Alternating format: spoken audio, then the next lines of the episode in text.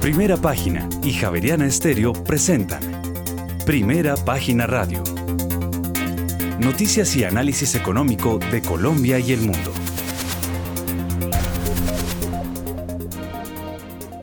Muy buenos días, son las 6 de la mañana y 12 minutos. Les damos la bienvenida a una nueva emisión de Primera Página Radio. Hoy es jueves 9 de marzo del año 2023 tendremos todas las noticias y el análisis económico de Bogotá, Colombia y el mundo hasta pasadas las 8 de la mañana.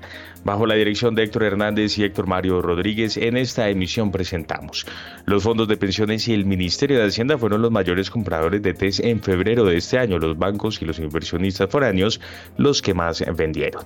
Y en 2022 los certificados de depósito a término en Colombia se dispararon un 49% hasta los 207,8 billones de pesos. Bancolombia, el que más recursos captó por esta vía y en enero de este año el gobierno colombiano ejecutó el 3,6% de los recursos apropiados en el presupuesto general de la nación.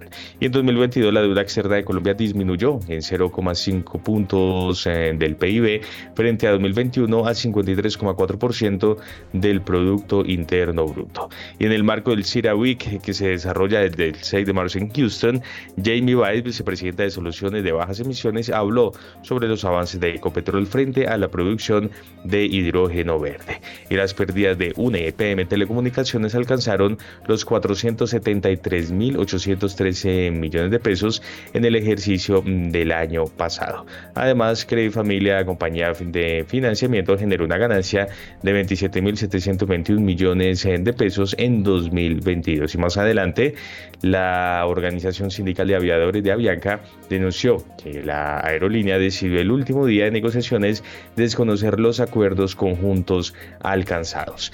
Tendremos estas y otras noticias hoy en primera página radio, ya son las 6 de la mañana y 4 minutos, les damos la bienvenida.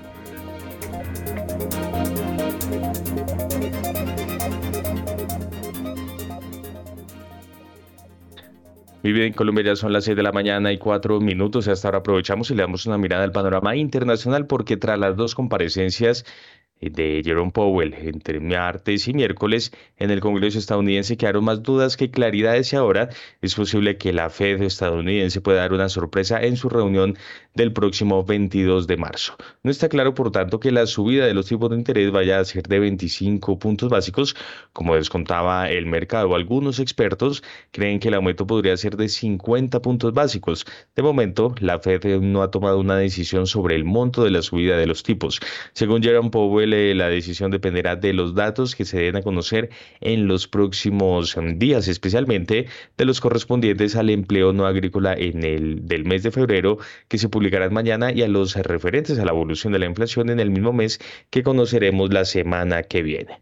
Ayer eh, Jerome Powell trató de suavizar el mensaje hawkish lanzado el pasado miércoles afirmando que la cuantía de la subida de la próxima reunión de la Fed no está aún decidida y serán datos como el de empleo de mañana y del IPC del próximo martes los que decidan el movimiento final. El hecho de que Powell no diera por sentado que volverá a subir las tasas en 50 puntos básicos tras hacerlo en tan solo 25 puntos básicos en su reunión de principios de febrero sirvió para que tanto los mercados de bonos como los de acciones se relajaran ligeramente eh, durante la sesión de ayer. No obstante, la actividad eh, fue reducida, lo que implica que muchos inversores se mantuvieron a la espera precisamente de conocer los mencionados datos macroeconómicos. Los tipos de interés podrían subir más allá de lo inicialmente estimado y no es eh, descartable una aceleración en el ritmo de las subidas de los tipos de interés. Uno de los aspectos clave que marcará la que marcará la futura subida de los tipos es el empleo que ayer volvió a dar muestras de fortaleza. Ayer se conocieron en Estados Unidos dos cifras que apuntan a que el mercado laboral sigue bastante tensionado. Por una parte, la procesadora de nóminas ADP publicó que en el mes de febrero la economía de Estados Unidos generó muchos más empleos privados netos de los anticipados por los analistas, mientras que el Departamento del Trabajo señaló que en el mes de enero el número de empleos eh, ofertados, aunque bajó con relación a diciembre, siguió muy por encima de los 10 millones, además de superar lo esperado por el consenso de los analistas. La duda ahora de muchos inversores es si tanto la Fed como el Banco Central Europeo van a poder evitar la entrada en recesión de las principales economías desarrolladas a mediano plazo o si por el contrario, Héctor, buscan un escenario recesivo como fórmula para lograr vencer a la alta inflación. Ya son las 6 eh, de la mañana y 7 minutos. Héctor Hernández, muy buenos días. Buenos días, Juan Sebastián. Muy buenos días a todos nuestros oyentes. Muy buenos días al equipo de producción. Muy buenos días a nuestros analistas que ya están conectados. Veo que ya se conectó Daniel Escobar de Fido Occidente. Veo que también está conectado desde Houston Julio César Herrera. Eh, arranquemos pues con el tema que estaba comentando Juan Sebastián y es que tras las dos comparecencias de Powell eh, el martes y el miércoles de esta semana en el Congreso de los Estados Unidos, quedaron más dudas que claridades y ahora es posible que la Reserva Federal de los Estados Unidos podría dar una sorpresa en su reunión del 22 de marzo. ¿Cuál será la sorpresa? A ver, Daniel Escobar de FIDU Occidente, muy buenos días. Muy buenos días Héctor, buenos días a Juan Sebastián y a todos los oyentes de Primera Página Radio. Mm, pues Héctor, creo que eso ha sido como lo, más relevante de estos últimos días. Un día martes, cuando leemos el discurso de Powell a las 10 de la mañana, los mercados la tomaron de manera muy fuerte ese mensaje. El mensaje era muy claro en ese discurso. Eh, era básicamente que la, información reciente supondría que la Fed tendría que ir más lejos de lo que pensaba en términos de incrementos de tasas de interés. Y no solamente eso, sino como ustedes lo estaban mencionando acá también, en la próxima reunión no necesariamente pueden ser 25, sino 50 básicos. Eh, ese fue el mensaje del día martes, el mercado se ajustó de manera muy fuerte, de hecho ayer en la mañana antes del segundo discurso, en los contratos aderivados en los Estados Unidos, según la Bolsa de Chicago, la probabilidad de un incremento de 50 básicos ya era del 70%. Ayer intentó matizarlo un poco, diciendo que sí, que esto era cierto, pero que dependía de los datos. Eh, lo que nos había llamado la atención a nosotros, Héctor, el día martes es que había sido demasiado contundente y demasiado tiene una connotación mala, porque los banqueros centrales siempre tienen que dejar un poco la duda.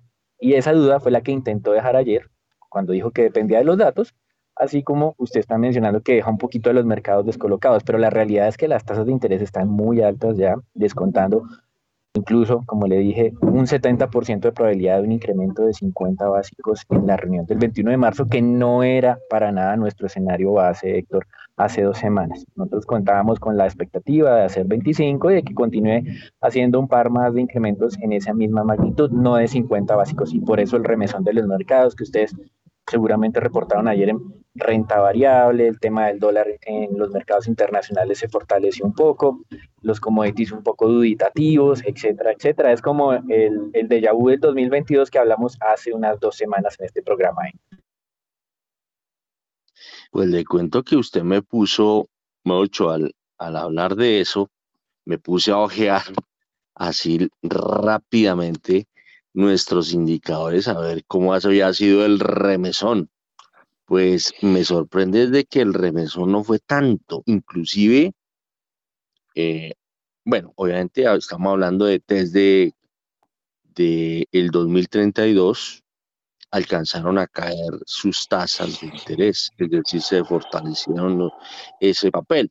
Las, las otras referencias sí tuvieron eh, incrementos, por ejemplo, los 2034, 2050 se subieron más de 20 básicos. Y el dólar, pero sin embargo, el dólar eh, en el spot mm, cayó un poquito. Ahí me tiene, ahí cayó un poquito. Más adelante estaremos mirando eh, ya en detalle el comportamiento de tanto de las monedas en Colombia como de la renta fija. Son las 6 de la mañana y 12 minutos y a las 6 y 12 vámonos a mirar el comportamiento del precio del petróleo, porque pues eh, mm, yo veo que está subiendo levemente, pero sigue andando mm, por los lados de los 82 dólares el barril. Estoy viendo el Brent. Vamos a ver qué datos tiene Juan Sebastián. Pues fíjese que hasta ahora hay que decir, Héctor oyentes, que el petróleo cae tras los decepcionantes datos económicos de China y por eh, las posibles nuevas alzas en las tasas por parte de la Fed. Los dos temas generaron algunas dudas sobre el crecimiento de la demanda de crudo este año. Los datos oficiales de la Administración de Información de Energía publicados este miércoles mostraron que los inventarios de crudo de Estados Unidos cayeron 1,7 millones de barriles de la semana pasada, contrayéndose por primera vez en 10 semanas. En ese momento el petróleo de referencia Brent cae 0,01%, llega a 82 dólares con 65 centavos el barril, mientras que el WTI desciende 0,05% hasta ahora ya se cotiza en 76 dólares con 65 centavos el barril. Sin embargo, en este momento acaba de cambiar el eh, Brent a terreno positivo, sube 0,01%, pero se mantiene más o menos sobre los 82 dólares con 67 centavos el barril en este momento. Son las eh, seis 6 de la mañana y 13 minutos y ahí viendo cómo el precio del petróleo eh, se mueve eh, con variaciones extremadamente chiquitas. vámonos para Houston, en donde está Julio César Herrera, además que está de enviado especial en el famosísimo evento CERAWIC. A ver, eh, Julio César Herrera, ¿cómo está viendo el comportamiento del petróleo?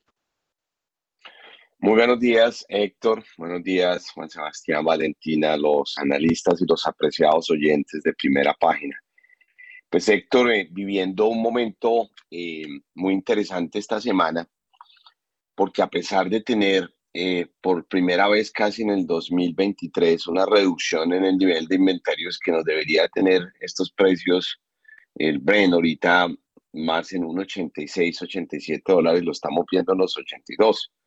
Y llama un momento interesante porque los vientos de frente que se recibieron ayer por este temor y esta falta de seguridad, como bien lo llamó Juan Sebastián, en la economía, en el crecimiento económico, pues pesa más que esta buena noticia en la reducción de inventarios.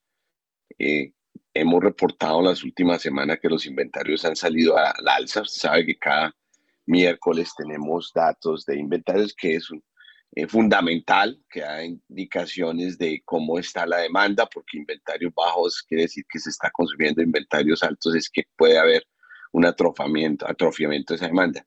Pero pesa más ese pesimismo que se da a raíz de lo que pues Powell, la Fed eh, están viendo venir. Yo creo que es temporal, porque cuando uno revisa los fundamentales, eh, sí hay razones para seguir teniendo eh, optimismo en el crecimiento de China, razones para seguir viendo que la economía está creciendo. Es preocupante lo que pues, se dice que pues, vamos a seguir con incremento en las tasas de interés y por ende el consumo podría haberse afectado pero eh, el consumo está fuerte en todas las partes del mundo. Cuando uno, por ejemplo, desde esta semana aquí en Houston, a Week, mira lo que eh, viene en el año, uno sí ve una demanda muy fuerte en el 2023. Luego, eh, es la razón, Héctor, de, de, que pues se pierde la confianza en los mercados y se puede perder en dos días. Miren lo que ocurrió porque veníamos de estar en 85.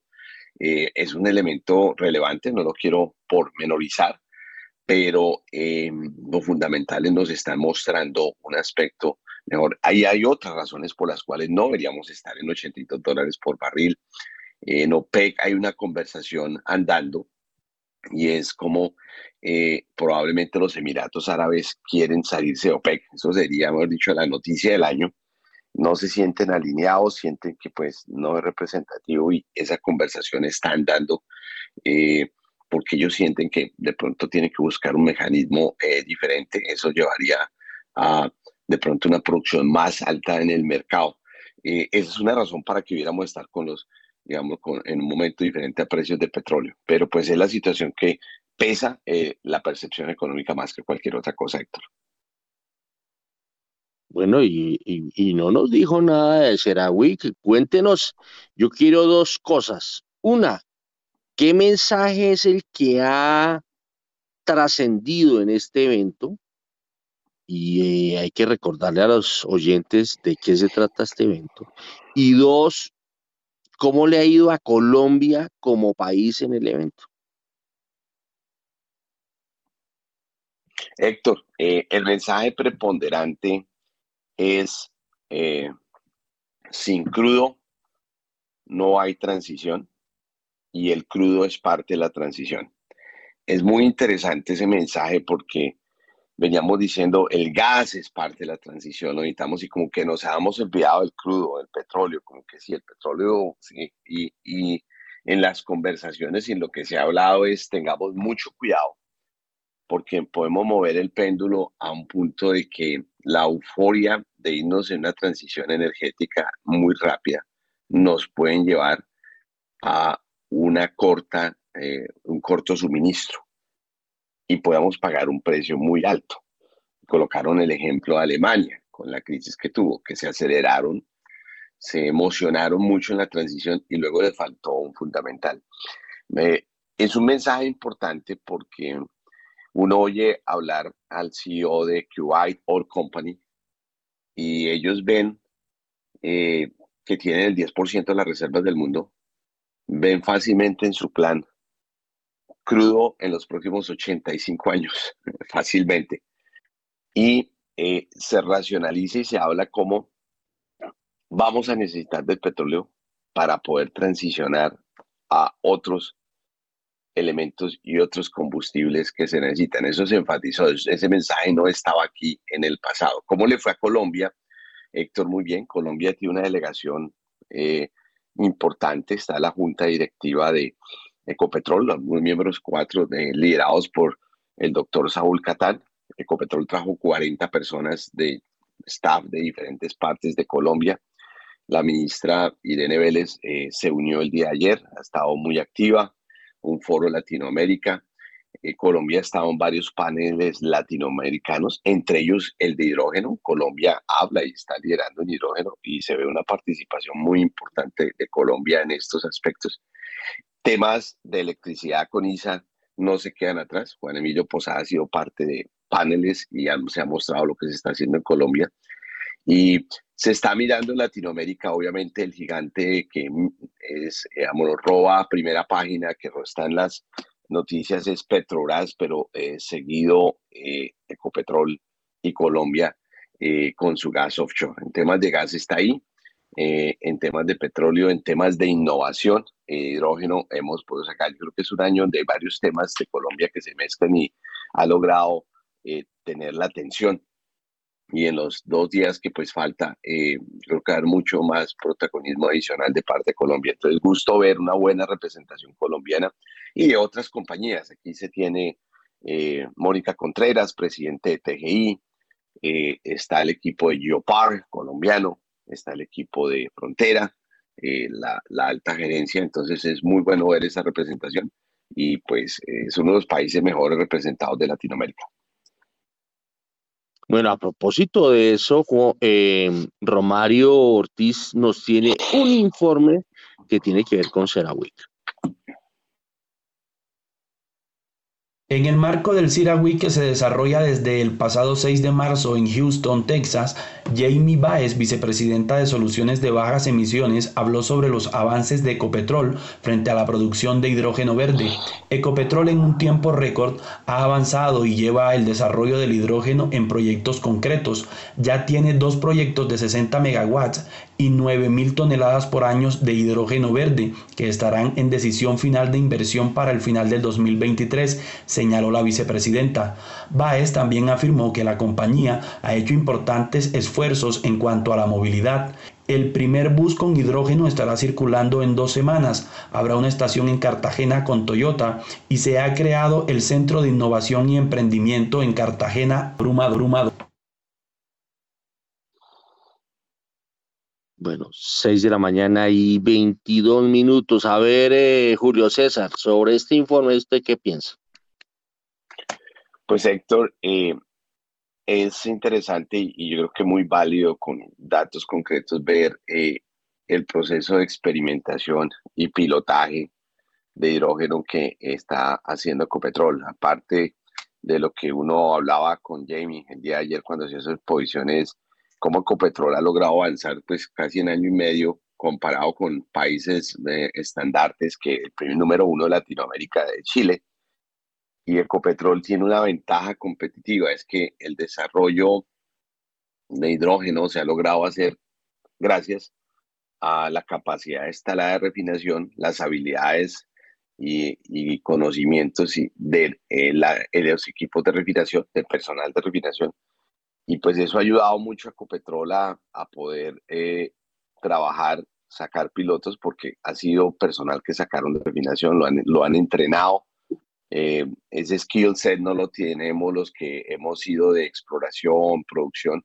Eso es más una habilidad un entrenamiento y una capacidad técnica que viene de la gente que trabaja en refinería, que lidia con presiones, eh, mezclas químicas.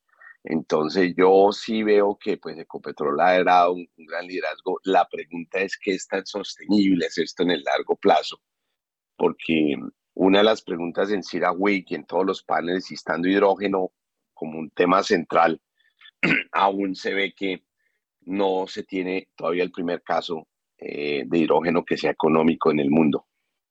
Eh, hay que asegurar la demanda, hay que asegurar que pues eh, es, comercialmente viable y pues estos casos que está haciendo Ecopetrol son muy buenos. Lo que va a hacer con Transmilenio y la cantidad de buses que lo va a lograr sacar es muy bueno.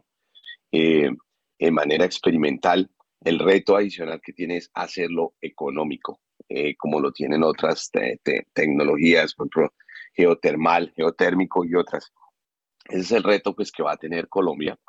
Eh, también uno de los comentarios que ha habido esta semana es eh, porque muchas economías están impulsando hidrógeno, pero hidrógeno es uno de muchas otras opciones que tenemos. No solo debemos apostarle a hidrógeno, se ha hablado mucho de biofuels y otros combustibles más limpios que también hay que impulsar al paso con hidrógeno.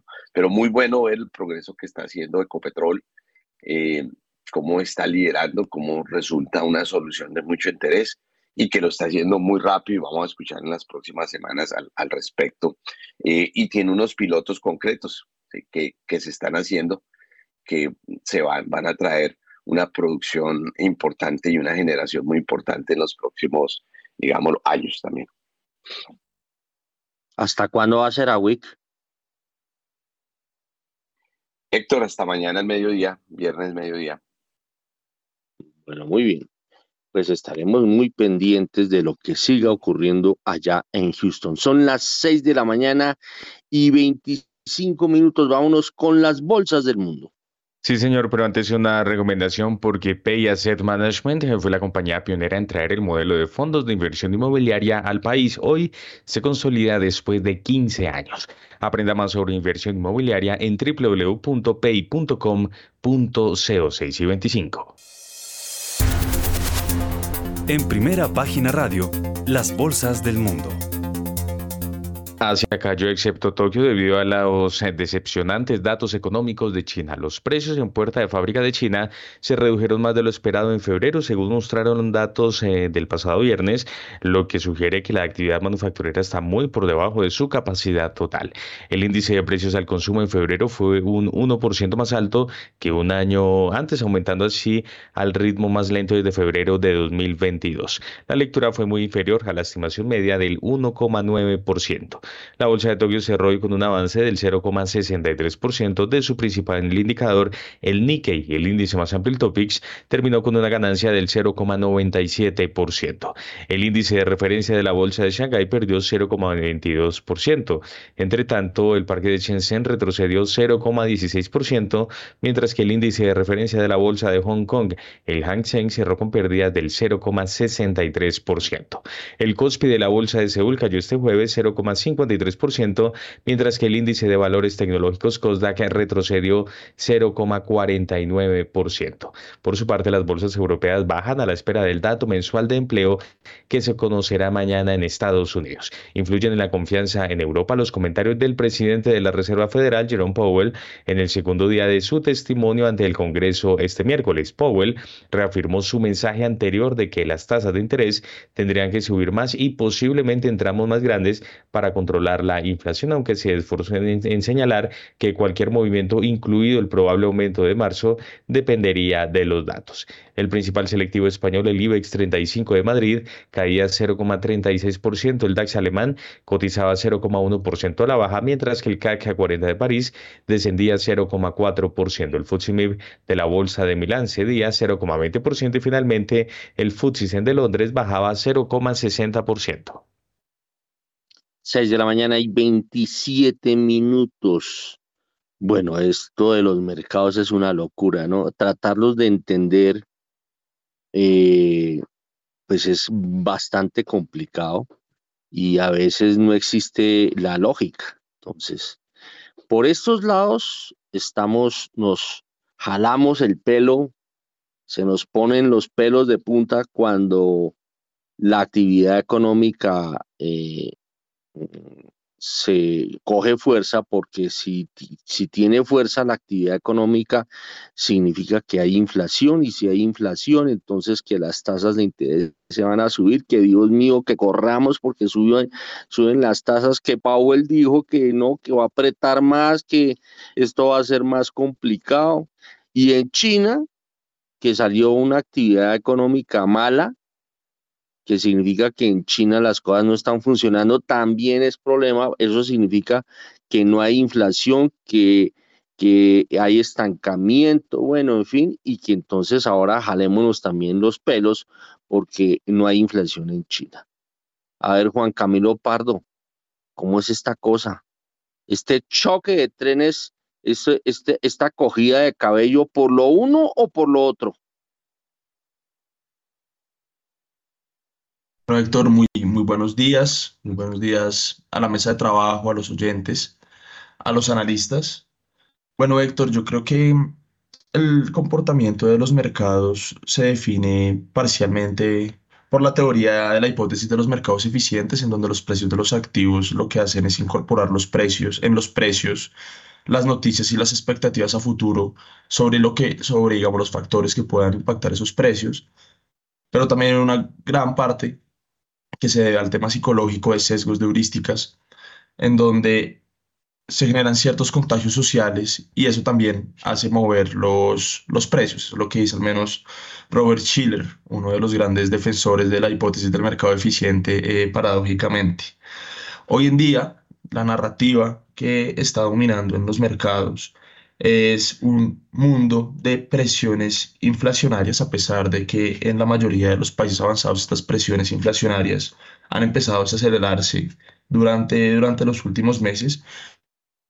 Cuando uno se fija en el promedio histórico de los últimos 30 años, se da cuenta que las variaciones anuales de los precios aún se mantiene en niveles, en niveles supremamente altos. Y esto precisamente lo que ha hecho es obligar o preocupar y al mismo tiempo obligar a los bancos centrales a tener que empezar a subir las tasas de interés de forma, de forma agresiva eh, versus lo que se anticipaba, digamos, hace un poco más de un año. Ahí es cuando uno se pregunta si, si realmente las proyecciones tienen alguna utilidad, pero bueno, digamos, esto ya es un tema en el que, nos podría, en que podríamos durar hablando eh, por mucho tiempo. Lo que sí es cierto es que me voy a enfocar en la Reserva Federal. El mercado ya le está empezando a creer al discurso de la Reserva Federal. Digamos que acá uno lo que tiene que ver son tres factores eh, de interés. El primero es cuál será el ritmo de subidas de tasas de interés. El segundo, cuál será el pivote, ese nivel máximo al que llegará la tasa de la Reserva Federal. Y en tercer lugar, cuál será la persistencia en el que la Reserva Federal permanecerá bajo ese pivote, esa tasa máxima. El mercado dado eh, las actuaciones de la Reserva Federal y los discursos que han venido teniendo algunos de los miembros, incluido claramente a Jerome Powell, ya le está creyendo a la Reserva Federal. Ellos hace un mes, un mes y medio, eh, me refiero al mercado, pensaba que el pivote iba a estar en 5.25, ahora ya, si uno se fija en el mercado de derivados, eh, se puede dar cuenta que el pivot, el mercado cree que llegará al, al 5,5% y que permanecerá estable por todo el año 2023 y a inicios del año 2024 empezará a recortar tasas.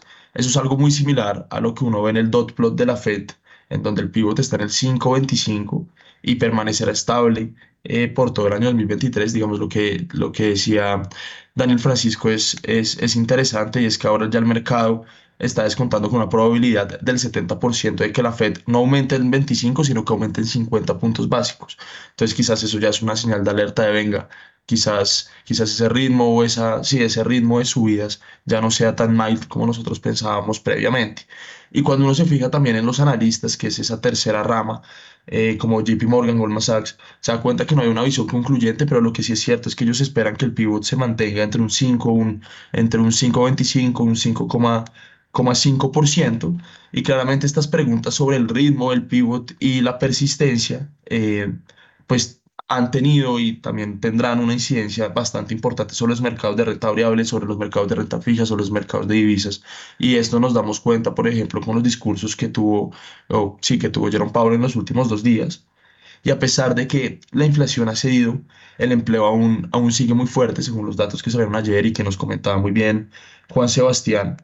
Eh, y uno podría decir, ok, este empleo puede ser fuerte por un cambio estructural después de la pandemia. Eh, cuando se fija en el ratio con respecto a las vacantes, aún hay casi dos desempleados por cada una de, las vacantes disponibles.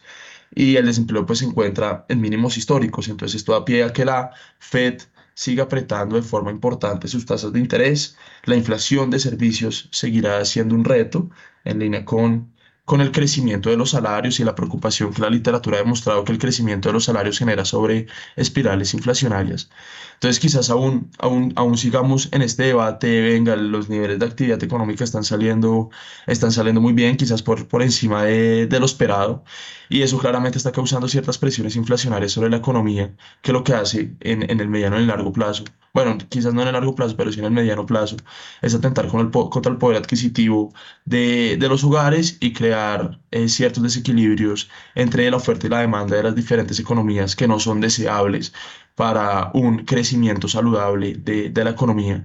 Y eso pues son los mandatos que, que debe eh, acoger los bancos centrales a nivel mundial y por lo tanto están en este momento pues aún preocupados por este tema inflacionario y subiendo pues tasas de interés a un ritmo, a un ritmo importante y llegando a un pivo también bastante importante máximo con respecto a, a varias décadas, sector.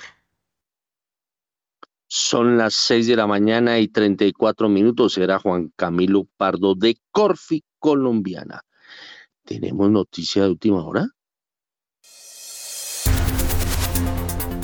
Última hora, en primera página radio.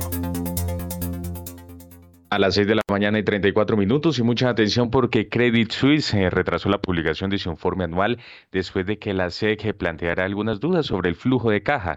El asediado prestamista suizo reconoció que la SEC lo llamó a última hora de este miércoles para aclarar principalmente dudas sobre el flujo de caja en 2020 y 2019. Dice el banco que los resultados de 2022 publicados ya el pasado 9 de febrero no se verán afectados. Hay que recordar que en febrero Credit Suisse informó de la mayor pérdida anual desde la crisis financiera mundial de 2008, después de que los clientes retiraran miles de millones del banco y advirtió además de que este año se produciría una nueva pérdida sustancial. Reiteramos entonces, Credit Suisse retrasó la publicación de su informe anual después de que la SEC planteara algunas dudas sobre el flujo de caja.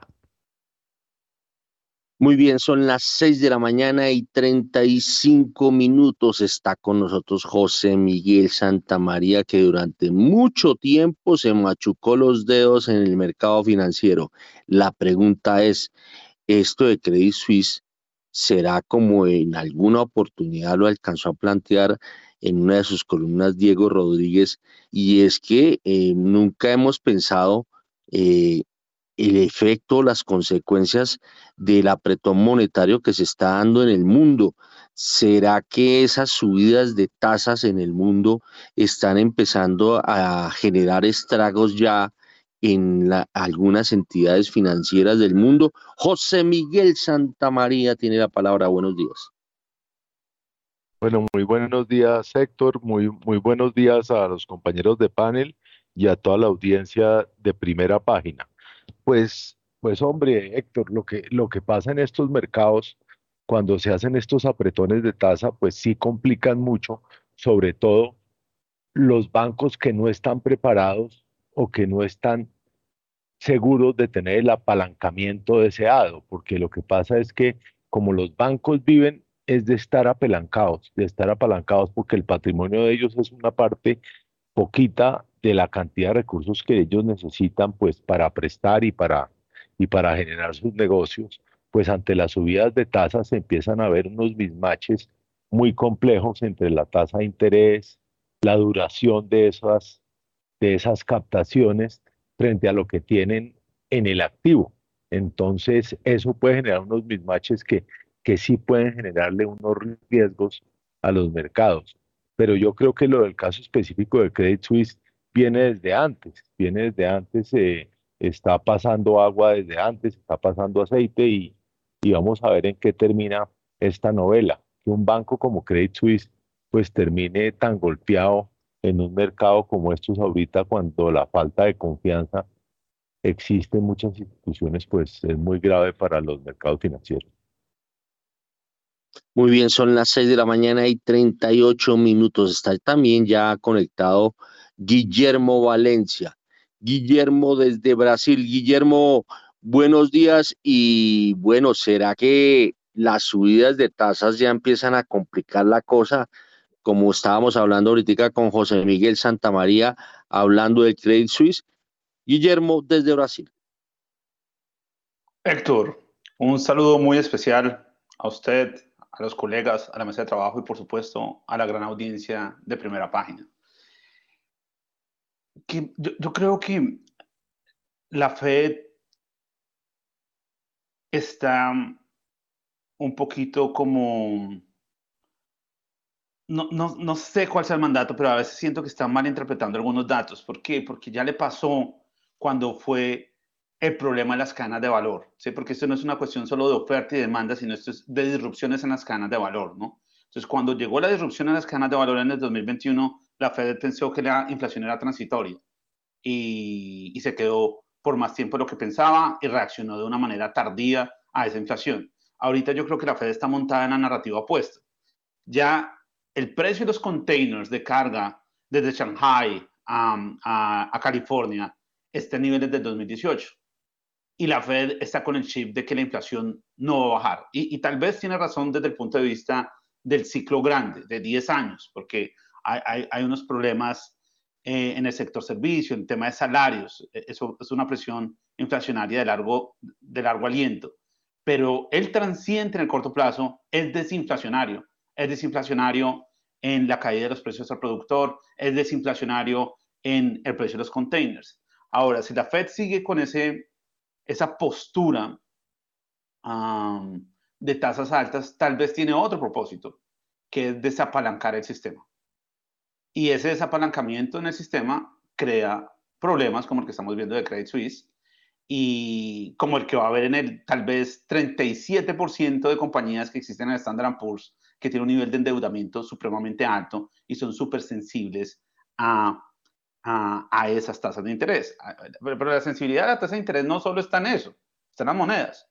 Si hay una moneda que es sensible a, la tasa de 10 años, es primero la lira turca, después sigue el peso colombiano, si uno hace ese análisis de, regresión. Y ahí viene detrásito Brasil y varias monedas de países emergentes. Entonces, tasas altas no es bueno para compañías que están supremamente endeudadas y aún no se han adaptado a los nuevos modelos de producción. Entonces, eh, coincido, yo, creo que esto coloca un ambiente de estrés, pero esto también dice, aquí hay que seleccionar. Un portafolio diversificado no es suficiente, hay ganadores y hay perdedores. Compañías no productivas, altamente endeudadas, no tienen sentido. Lo mismo para los países. Países que solo están haciendo reformas de gasto social, que no tienen un modelo productivo y están altamente endeudados, es bandera roja. Entonces, eh, yo creo que así está el panorama. Muy bien, son las 6 de la mañana y 41 minutos, las bolsas latinoamericanas. Sí, señor, pero antes una recomendación porque Banco Credit Financiera está evolucionando y ahora es Bancien. Aunque hoy se vean diferentes, siguen manteniendo su esencia y reafirmando su compromiso de trabajar por lo que los motiva cada día. Acompañar a sus clientes a cumplir sus metas. Conozca sobre sus alternativas de inversión y mucho más en www.bancien.com.co. Bancien al 100 contigo, siempre vigilado. Superintendencia Financiera de Colombia, 6 y 42. Las bolsas latinoamericanas en primera página radio. Los mercados accionarios consiguieron aliviar sus presiones después de que en el segundo día de comparecencia ante el Senado, Jerome Powell destacó que no se ha tomado ninguna decisión sobre cuánto se acelerará el ritmo de alzas en las tasas de interés. Sin embargo, las operaciones finalizaron de manera dispar. En Wall Street, el índice Nasdaq 100 subió 0,40%, seguido de un avance del 0,14% por parte del Standard Poor's 500, pero sin embargo, el industrial Dow Jones cedió 0,18%. El índice Standard Poor's Merval de la Bolsa de Comercio de Buenos Aires cerró con un alza del 1,62%. El índice Bovespa de la Bolsa de Valores de Sao Paulo se recuperó 2,07%. El índice de precios y cotizaciones de la Bolsa Mexicana de Valores subió 0,60%, mientras que el índice MSCI Colcap de la Bolsa de Valores de Colombia ganó 0,32%. El índice IPSA de la Bolsa de Santiago de Chile creció 0,24%, Héctor, y finalmente el índice general de la Bolsa de Valores de Lima ganó 0,52%. 6 de la mañana y 43 minutos. Bueno, eh, el vecindario, el vecindario, mm, ¿cómo le ha ido al vecindario eh, con este tema de el, del control de la inflación que está tratando de hacer en la Reserva Federal? Y si se ha sentido ese apretón con efectos nocivos como por ejemplo el Credit Suisse. Eh, estamos pensando aquí por estos lados. A ver, eh, Daniel Escobar de Fidu Occidente. Bueno, Héctor, eh, continuando con lo que habíamos mencionado, con lo que abrimos eh, en el programa, hablando de Powell, de cuando hizo su publicación de discurso 10 de la mañana del, hora del martes, pues América Latina tuvo apenas un descenso ese día en términos de el promedio de negociación de las acciones. ¿A través de qué instrumento lo podemos eh, hacer seguimiento, Héctor? A través de un ETF que se llama el ILF.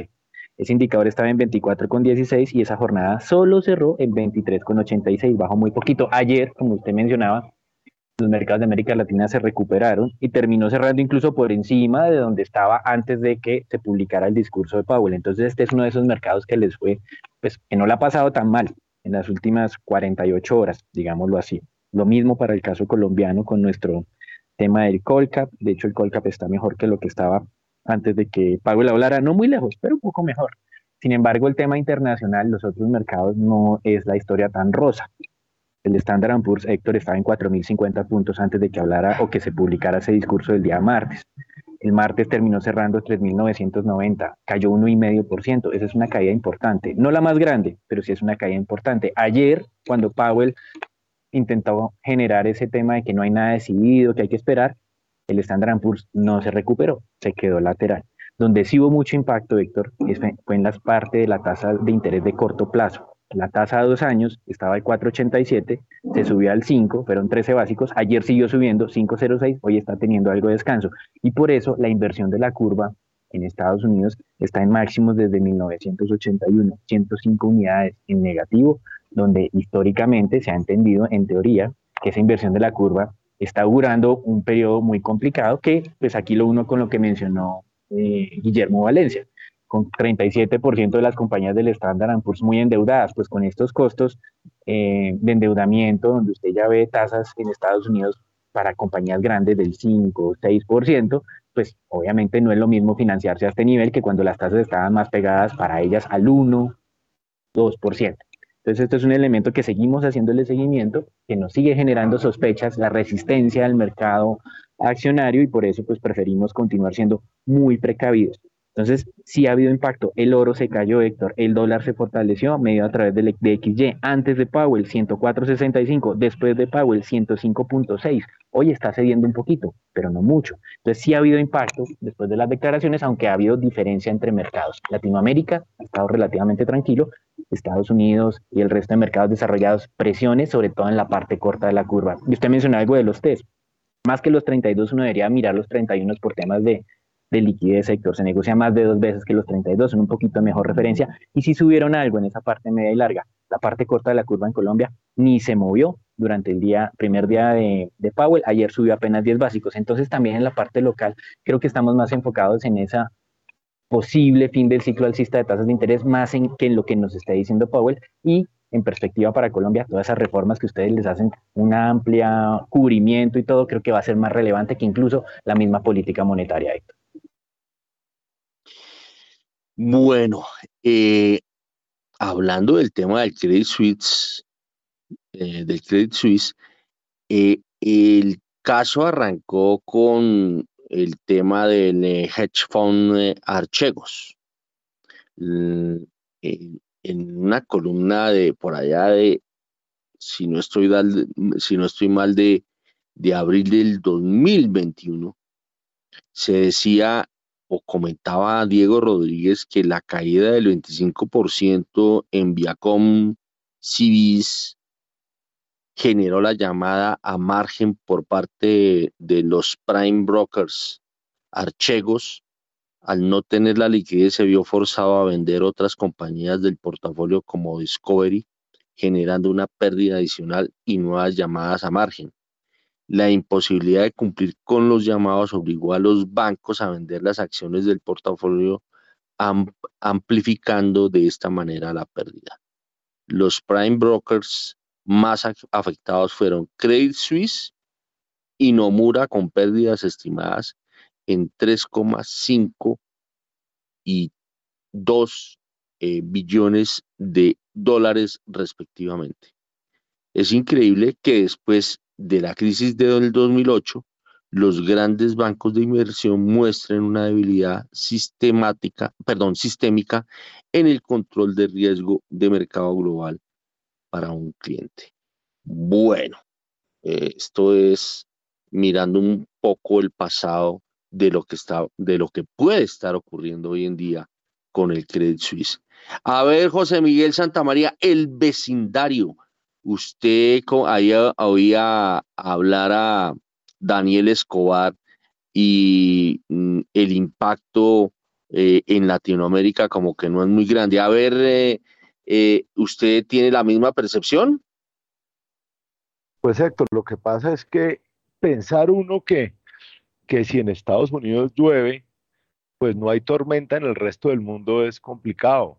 Y realmente lo que uno está viendo en, en los mercados de los Estados Unidos y la eventual subida de tasas que va a seguir habiendo allá, pues sí va a dejar muy golpeados los mercados porque de alguna manera todos los mercados están interrelacionados. Fíjese que esa tasa del 5% a dos años que hablaba, en tasa fija, garantizada, en bonos del tesoro, pues si usted lo compara con la rentabilidad promedio de las compañías del Standard Poor's, le está dando creo que tres veces el dividendo promedio que dan las compañías. Entonces, ¿quién va a asumir el riesgo de meterse en renta variable cuando la renta fija le da más rentabilidad? Y eso mismo usted lo puede traducir a lo que pasa en Latinoamérica. Si las tasas de los bonos del Tesoro americano están más altas, pues le van a exigir a los gobiernos latinoamericanos y a las entidades de de países emergentes que den unas tasas de interés más altas para asumir el riesgo país y el riesgo de volatilidad de estos países. Y eso también irá reflejado en las tasas o en, o en las acciones de cada uno de estos países. Entonces, yo sí creo que hay, hay un efecto cascada si sigue habiendo ese problema inflacionario en los Estados Unidos para el resto de los mercados. De hecho, ya se está viendo algo en Europa y se está viendo con las monedas. 6 y 51. A ver, muy puntual, Julio César, no se me va a extender, por favor. ¿cómo, es, ¿cómo le está yendo al vecindario, a Brasil en Cerawic? Héctor, Brasil eh, definitivamente lidera. Eh, su materialidad y tamaño ha llamado la atención. La mayoría de las majors, incluyendo VP, quieren reunirse con Brasil. Eh, hubo uno a unos de compañías grandes con Petrobras. Brasil está muy bien representado, está hablando de su transición energética, su nuevo CEO colocado por eh, Lula se encuentra aquí con una aproximación muy grande y muy material. Eh, va muy bien, Héctor, tiene mucho que ofrecer, interesados en gas, aún gas en Colombia, en poder hacer negocios en Colombia con lo y, y otros eh, negocios similares, porque pues están muy eh, fortaleciendo mucho el tema de gas. Muy bien, son las 6 de la mañana y 52 minutos. A ver, Guillermo Valencia, Latinoamérica en esto, en estos, ahí veíamos, oíamos más bien a, a tanto a José Miguel Santamaría como a Daniel Escobar de que la, el examen por ahora eh, lo va pasando Latinoamérica. A ver, ¿usted qué, percepción tiene desde Brasil? Héctor, em, yo, yo, creo que hay una conexión en lo que está pasando con Credit Suisse y también lo que va a pasar con Latinoamérica. Eh, Credit Suisse es el ejemplo por excelencia de una compañía zombie desde el 2008. Si uno hace la gráfica del precio de Credit Suisse, desde el 2008 no ha podido recuperar máximos y siempre que hay una contracción en la liquidez, hay una caída importante. ¿Por qué? Porque cuando hay una contracción en la liquidez, es decir, tasas altas, pues esa posición de endeudamiento empieza a tener muchos problemas. Entonces, siempre que hay una contracción en la liquidez, hay una caída importante en, en, en, las acciones de Credit Suisse. Eso no solo va para Credit Suisse, va para Santander, va para incluso el mismo BBVA, va para el sistema bancario europeo que sigue en problemas desde 2008 y como describía Diego, no han logrado encontrar como un nuevo modelo de negocio y el único modelo de negocio que han tenido viable es dar apalancamiento. Entonces, dar, solucionar el problema de la deuda con más deuda. Y por eso es una compañía zombie. Ahora, si yo solapo esa gráfica con la gráfica del ETF de Latinoamérica, que es la que cita eh, Daniel, entonces tenemos también un comportamiento similar. Tiene un rezago, pero desde, desde 2011, Latinoamérica, si lo miro por los índices de acciones de Brasil, si lo miro por el índice de acciones de, Latinoamérica, el ILF, también tiene el mismo comportamiento, un poco diferente, pero también tiene características de un sector zombie. Entonces, ¿qué es lo que puede cambiar? ¿Qué es lo que nos puede dejar de ser zombies? E, esa es una pregunta importante, que haya un boom de nuevo en los commodities, es una alternativa. Dos, que nos desapalanquemos, porque pues Latinoamérica también está supremamente apalancada y endeudada. Entonces, yo, yo coincido con, con lo que dice José Miguel olvidémonos de que si pasa algo con las tasas de interés en Estados Unidos, no va a pasar nada en Latinoamérica. Eso es pensar con el deseo. O sea, nosotros eh, somos eh, una apuesta de alto beta respecto a tasas de interés. Alto beta es que tenemos mucha sensibilidad a lo que pase con las tasas de interés. Entonces, es el riesgo más importante que va a afectar la moneda y va a afectar los test y va a afectar pues los papeles de deuda en general de Latinoamérica. Simplemente que en el corto plazo puede que no se plasme eso, pero como dice Benjamin Graham, acá lo que pese la balanza. ¿Tiene, ¿Hacia dónde van a ir los flujos de capital? ¿Tiene Latinoamérica productividad? No tiene. ¿Sí? Si uno empieza a diferenciar, eh, eh, tal vez el único país que está siendo interesante para un inversionista de mercados emergentes está siendo México. Y, se ve en el peso mexicano y se ve porque está integrado con las cadenas de valor de Estados Unidos. Brasil tiene una promesa de, eh, de industrializarse de nuevo, etcétera, etcétera, pero aún no lo logra y aún tiene un, nivel de endeudamiento muy grande. Hay, algunos bolsillos de, valor dentro de Brasil, pero no son muchos. Entonces, el sector está en estrés y el sector está pidiendo un nuevo modelo. Entonces, yo, yo no estoy eh, tan optimista. Es más, yo creo que para un latinoamericano es estructural tener una posición en dólares. 6 y 55. Vámonos con los datos que emocionan o decepcionarán hoy los mercados. En primera página radio, las claves de la jornada. Arrancamos en Europa porque a nivel macro se destacan las nóminas no agrícolas de Francia, los datos de PMI. Si bien se espera que en todas estas economías la actividad del sector servicios haya retomado el crecimiento en términos mensuales en febrero, lo más relevante de las encuestas será el comportamiento que muestren los subíndices de precios que demostrar un nuevo repunte de las presiones inflacionistas podrían provocar cierta alarma entre los inversores.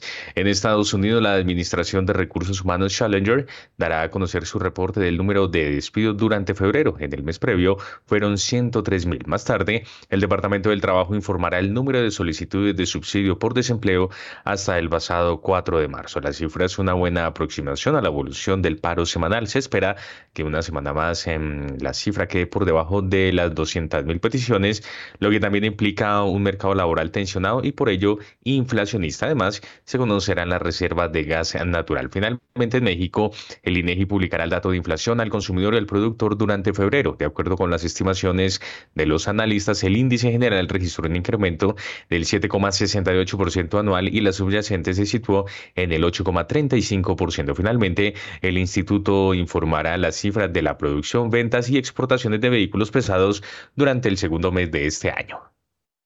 6 y 57, Juan Camilo Pardo de Corfi Colombiana. qué le va a parar bolas hoy? Bueno, Héctor, desde mi punto de vista, hoy es un día en donde las noticias quizás no tengan bastante influencia sobre el movimiento de los mercados. Quizás las peticiones iniciales por subsidio de desempleo eh, en Estados Unidos puede que nos den una pista acerca del comportamiento del mercado laboral y confirme o no la tendencia que mostraban eh, los datos que salieron el día de ayer en caso tal de que pues salgan más altos de lo esperado, es decir, de que las peticiones iniciales por subsidio de desempleo sean mayores a, la expectativa que tiene el mercado. Quizás eso puede causar cierto relajamiento sobre los mercados en general, pero en caso contrario, eh, puede que cause una, puede que cause una, una mayor tensión, Héctor. Muy bien, son las 6 de la mañana y 58 minutos. Oiga, y no me, no me quedo con las ganas de preguntarle a José Miguel Santamaría ¿Cómo entender esto que acaba de decir Guillermo Valencia de que el país que hay que mirar, el emergente atractivo es México, donde está AMLO? Pues fíjese que, fíjese lo que pasó, porque esa inversión de Tesla en, en México es impresionante, ¿no? Y eso es lo que ha hecho que el peso mexicano pues se haya revaluado, se haya, se haya revaluado tanto y eso que AMLO trató por todas partes de no dejar que se construyera esa planta donde querían los de Tesla construirla, y, ha habido mucho rifirrafe en el tema, pero lo que es claro es lo que dice Guillermo, es que independientemente que haya un personaje como AMLO y según lo que yo he conversado con personas de allá que están muy cercanas al mercado, en las próximas elecciones va a seguir la misma tendencia de tener un gobierno de izquierda es un gobierno de izquierda que, que no ha podido acabar con la economía, sino de una u otra manera, pues ha dejado que la economía siga funcionando y, y el hecho más relevante ahí es que una compañía como Tesla vaya a poner su fábrica en México. Le tengo otra preguntita a usted porque como usted tiene muy buenas relaciones con Barranquilla por temas familiares, le haré la pregunta más adelantico. Y Julio César está que se habla, pero ah, no le doy la palabra ahorita a Julio César porque no podemos cumplir con nuestra, con nuestra, eh, con nuestro corte de las 7. A las 7 nos vamos al corte de las 7 a las 7 sin comerciales y vamos a regresar con Julio César Herrera.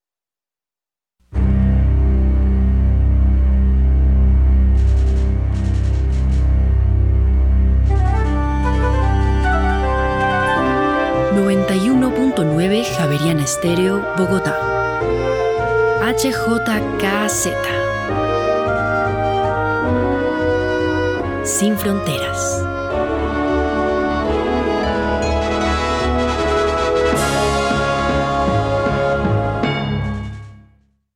Bueno, son las 7 de la mañana y un minuto. A ver, eh, Julio César Herrera que pidió la palabra. Cuente a ver. Héctor, es que Guillermo Valencia trajo un punto muy bueno con México. Yo estuve en México hace eh, poco, eh, reporté a primera página y Héctor, eh, el desempleo está es que, Es que Guillermo Valencia acá nada nos desordena, pero bueno, siga Julio. bueno, pero mira, hay que mirar a México, hay que aprender de México, un gobierno socialista que en la práctica pues ha logrado su crecimiento AMLO se está construyendo tres refinerías, eh, está fortaleciendo la industria energética, eh, sigue fortaleciendo su relación con los Estados Unidos. Eh, es la economía, mirar, usted va y siente la prosperidad diferente al resto de Latinoamérica. Y el tema se llama productividad. La cadena de valor, como la llamas Guillermo Valencia, que uno encuentra en la zona norte, en Monterrey, sus puertos, su actividad eh, México tiene con qué, y pues es muy difícil hacerle seguimiento. Yo hago un comparativo. México tiene fácilmente cinco puertos de alto calado que viven ocupados todo el tiempo y uno ve la exportación. ¿Cuántos tenemos en países como Colombia? Eh, creo que a duras penas uno o dos. Eh, ellos pasan por cinco o seis. Entonces, es el ejemplo a seguir de un ejemplo, una economía que se ha logrado fortalecer, ha logrado manejar sus relaciones eh, le ha dicho sí a aún mantener en esta transición el crudo a ser lo importante y pues se están construyendo refinerías para tener seguridad energética y dejar de importar gasolina de los Estados Unidos en las cantidades que lo están haciendo y les está funcionando el modelo. Solo quería agregar eso de que si uno visita recientemente hay mucho que observar y aprender México bajo una agenda socialista. Son las 7 de la mañana y tres minutos y antes de que yo le pregunte a Guillermo Valencia que está pidiendo la palabra, pero yo quiero que para no, no desencadenarnos como lo, lo canté antes del cierre de las 7, del corte de las 7, estoy que me muero las ganas de preguntarle a, a José Miguel Santamaría, es que me echan el chisme que Estados Unidos ha estado mirando fuera de México, Barranquilla. ¿Usted qué sabe? ¿Usted está, que está metido en los temas de negocios? ¿Eso es verdad? Pues no tienen, ah, bueno, yo no creo que Estados Unidos como Estados Unidos, pero sí debe haber compañías que de golpe estén mirando el desarrollo que ha tenido en los últimos años Barranquilla para tomar decisiones de inversión. Es un puerto sobre el Caribe donde las condiciones pues eh, económicas son buenas pero me gustaría hablar sobre un tema del que estamos hablando ahorita con Guillermo y con, y con Herrera, sobre un tema que es fundamental, que es el pragmatismo. Y si uno tiene que, que mirar cosas funcionales, uno puede ver que México, dentro de ese socialismo de AMLO, ha sido pragmático en algunos temas y ha dejado que las cosas funcionen, que es lo que no podemos perder de vista en Colombia. Cuando en Colombia le dicen a uno, oiga, es que si al gobierno Petro le va bien o a Petro le va bien, pues al país le va mal o al país le va bien si el gobierno pierde gobernabilidad. ¿Por qué? Porque no pasan pues las reformas que, que muchos consideramos que son reformas nefastas y que son malas para el país. Entonces, y un poco lo que está pasando en México es eso. AMLO eh, llegó con mucho ímpetu, pero AMLO no era una persona preparada para hacer unos cambios estructurales. Acuérdese que tal vez lo más grave que pasó allá fue no haber dejado hacer el aeropuerto ese grande que quería hacer y trancar eso que generó unas pérdidas descomunales y, terminó haciendo fue temas mucho más simbólicos como la venta del avión y como, y como cosas de esas, pero no ha perdido el pragmatismo de dejar hacer y que la economía funcione y no se le ha ocurrido por ningún lado coger a la petrolera de allá y decirle que no produzca petróleo, ni ha querido cambiar el sistema pensional, ni una cantidad de cosas que es lo que nosotros consideramos que acá no se puede hacer. Bueno, eh, Guillermo Valencia pidió la palabra, pero yo ya se la iba a conceder porque no sé de qué vaya a hablar eh, espero que no nos vaya a desordenar todavía más el programa porque ya nos lo desordenó, pero yo lo que sí quiero es que le meta el ingrediente geopolítico. ¿Por qué AMLO está funcionando en México? Héctor, eh, el desorden a veces es bueno porque crea creatividad, entonces no, no es tan malo. El exceso de desorden es caótico. Así no, ya, ya dijo eh, eso. Bueno, eh, yo, estoy con José Miguel. Yo creo que el tema aquí y un problema que tenemos muy grande en Latinoamérica es solo quedarnos en la ideología política. Hay que ser pragmático y el líder que entienda que hay que adaptarse a las condiciones geopolíticas del mundo tiene una ventaja competitiva. El papayazo de México con China es gigantesco. O sea, está saliendo todas las cadenas de valor de China. Hay un problema de seguridad nacional con China. No se quiere tener una dependencia de commodities tan lejos del Medio Oriente. Pues para México es un papayazo. Y México lo leyó y dijo, semiconductores vengan para aquí. Tesla, de alguna manera, venga para aquí. Y pues está cerca. O sea, estamos en el mundo del localismo. Entonces, es acerca de lo que queda, perdone la redundancia, pero cerca geográficamente. Y, y México, pues, es uno de los llamados a ser los grandes ganadores de ese modelo de localismo. El otro es Vietnam, que si nos vamos a Asia, Vietnam es supremamente importante, Japón es supremamente importante. Entonces, estamos en ese mundo. Entonces, el liderazgo de un país debería estar pensando en eso, porque también le conviene al político de turno. El político de turno tiene como objetivo maximizar su capital político y para maximizarlo tiene que generar progreso. Entonces, si generar infraestructura, si atraer esa inversión, va a aumentar la probabilidad de quedarse en el poder pero la mayoría de políticos piensan solo en aliviar el incendio de corto plazo y en el mejor de los casos, si no hay unos episodios de corrupción, que todo se queda pues en ese problema, bendito problema de la corrupción. Entonces, ese es el problema que tenemos en Latinoamérica con el contrato social, que no están pensando en el proyecto. No estoy hablando de 10 años, estoy hablando de 5 años. Estoy hablando de ser táctico, aprovechar que las cadenas de valor del mundo se están reconfigurando. Bueno, ¿qué hacemos aquí? ¿Qué empresas podemos atraer? Eso atrae conocimiento, eso atrae capital y eso atrae progreso, que, es lo, que más nos está faltando. Aquí me, me escribe eh, Diego Rodríguez, dice, perro que ladra no muerde para México. Y dice, y no consolidó mayorías. Bueno, acá como que se, se están desconsolidando las mayorías. ¿O no, José Miguel?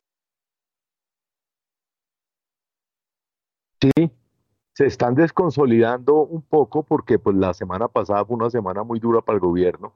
Fíjese que con esas noticias tan complejas que tuvo el gobierno era para que los mercados se destrozaran y, al final terminaban mejorándose. ¿Por qué? Porque la gente siente que ya no hay esa hecatombe tan cercana, sino que al gobierno para hacer esa reforma le va a tocar más difícil porque está perdiendo gobernabilidad.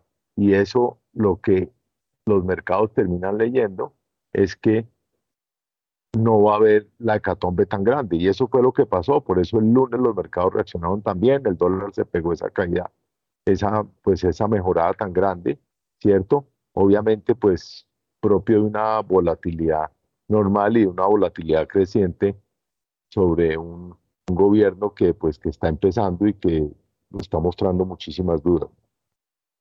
Oiga, pero si uno dijera que uno mira un libro y en el libro mira el índice, yo creo que el tema de las reformas que se están hablando, independientemente de lo que sea, sí se necesitan. Yo creo que el tema de reforma en el tema pensional se necesita. No, sé cómo, cómo, hacia dónde apunten y cómo se logre. En el tema de la salud, yo sé que tenemos hemos, digamos, superado muchos exámenes a raíz de la pandemia de eso, pero yo creo que el tema de la salud también requiere un ajuste y obviamente el tema laboral también requiere un ajuste. Lo que pasa es que son, eso depende de cómo se hagan las reformas o no. Pues totalmente de acuerdo. El problema es esos ajustes y esos cambios que quieren hacer si van en el camino correcto o en el camino equivocado. En el caso de la reforma laboral, parece más un pliego sindical que una reforma laboral, por ejemplo. Cuando el mundo está pidiendo el, el, dicho, que la gente pueda trabajar por horas, acá lo que estamos tratando de hacer es todo lo contrario. En el mercado pensional, cuando la gente está tratando es que el Estado no sea el que tenga que pagar las pensiones de, todas las personas, sino que exista un ahorro individual, acá queremos volver al, a que el Estado sea el gran garante de las pensiones. O sea, vamos acá es por el camino equivocado, que es pues es el pensamiento mío, el pensamiento de muchos colombianos y el pensamiento de los mismos mercados que están asustados. Bueno, son las 7 eh, de la mañana y 11 minutos. Oiga, yo quiero escuchar la voz de Juan Camilo Pardo en todo este tierrero. A ver, Juan Camilo de Corfi Colombiana. Bueno, Héctor, con base en lo que se ha hablado, yo quisiera comentar acerca de la evidencia porque creo que las intervenciones han sido bastante completas. Pero claro que cuando hay un pragmatismo, eh, la situación es diferente. Digamos que ha demostrado la literatura frente a los gobiernos populistas, ya sean de derecha o sea de izquierda, básicamente dado el discurso que estos han tenido, y estoy hablando únicamente de Latinoamérica durante los últimos 100 años, lo que ha demostrado la literatura casi de forma eh, cohesionada es que estos gobiernos populistas, cuando no son pragmáticos en sus actuaciones y se basan más en la retórica, lo que generan es una afectación sobre el PIB potencial de la economía, realizan unas reformas equivocadas que en últimas lo que terminan es afectando el aparato productivo de las distintas economías. Eso ha pasado en Argentina, en Chile, en su momento en México.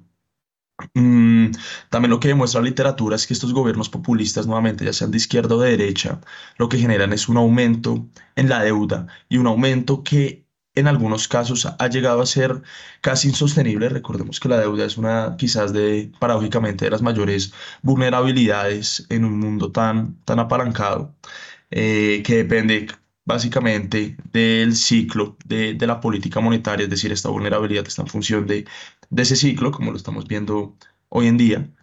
Y también lo que, lo que generan los gobiernos populistas, eh, según la literatura, que a mí me parece bastante interesante y que va un poco la lógica que uno hoy ve en redes sociales, es la gran división de las opiniones o lo que hoy llamamos la polarización porque más allá de generar lo que quiere una democracia en última, según Hirschman, es que existe una deliberación constante frente a las ideas y con base en eso se llegue a un acuerdo para alcanzar puntos óptimos que convengan y que beneficien al bienestar de todo un país.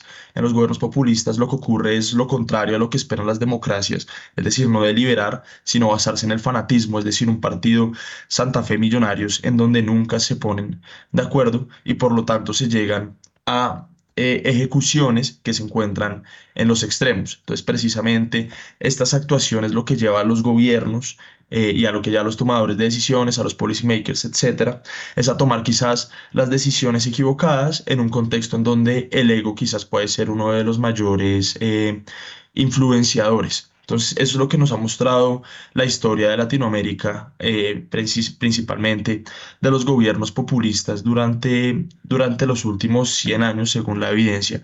Y quizás el hecho entonces de tener un gobierno de izquierda o derecha per se no sea malo, sino es cuáles son las ideas, cuáles son esas, perdón, las actuaciones que en últimas se van a poner en ejecución, digamos, las reformas que hoy en día se están hablando en Colombia. Esto sí da tiempo para hablar y hablar y hablar y hablar, pero quizás desde el punto de vista técnico, o no, no, quizás desde el punto de vista técnico no va en, en un sentido correcto y mucho se ha avisado, pero ahí está eh, la cerecita en el ponqué y es que los gobiernos populistas no son técnicos ellos se basan más en cómo llegarle a las personas mediante los sentimientos, mediante las emociones y con base en eso convergerlas hacia las actuaciones que ellos quieren llevar. Y es un poco la diferencia entre lo que está ocurriendo en México y lo que estamos empezando a presenciar en Colombia y lo que ya se ha visto desde hace dos décadas en, en Argentina, Héctor. Siete de la mañana y quince minutos. Óigame, mmm, yo nunca, en lo que llevo en, primera página radio y como periodista, pues yo me acuerdo de, los temas de provenientes de la antigua Yugoslavia.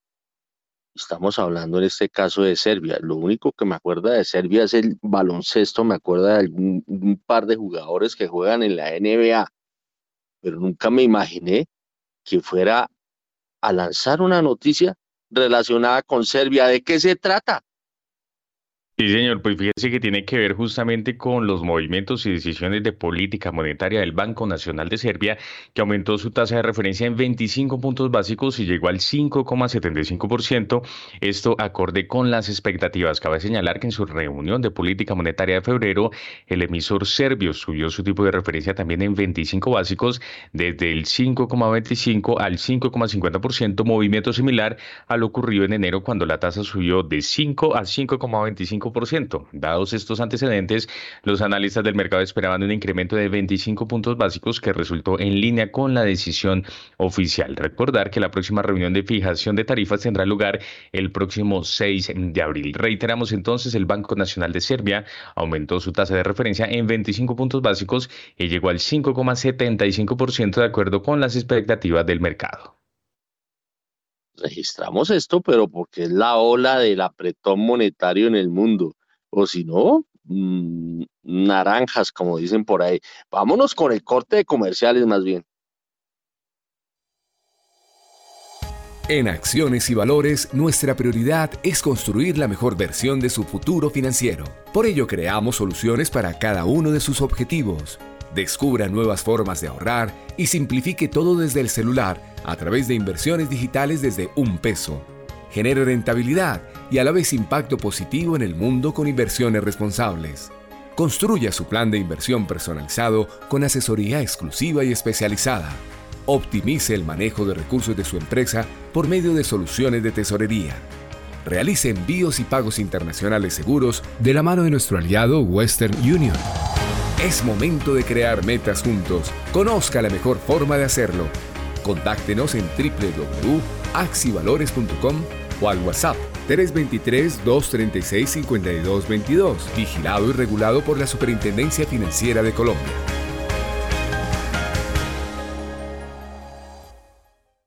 Nadie te da más apoyo en el logro de los objetivos de tu negocio que Movistar Empresas, porque nos comprometemos como aliados de nuestros clientes, ayudándolos a tomar decisiones de forma efectiva y oportuna a través del análisis de los datos para que sus negocios lleguen más lejos. Descubre todas nuestras soluciones digitales en movistar.co/empresas o escríbenos al WhatsApp 316-606-6666, opción 3. Aplican términos y condiciones.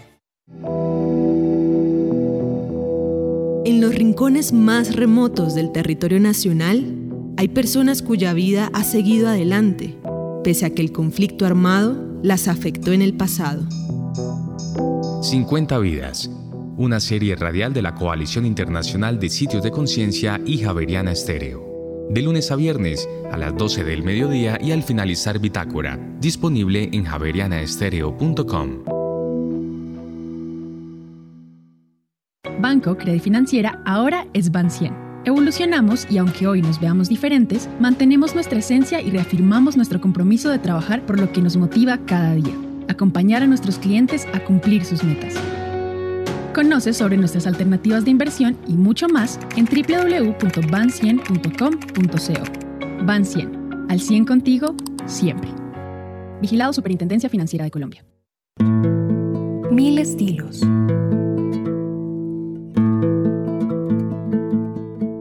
Mil sonidos.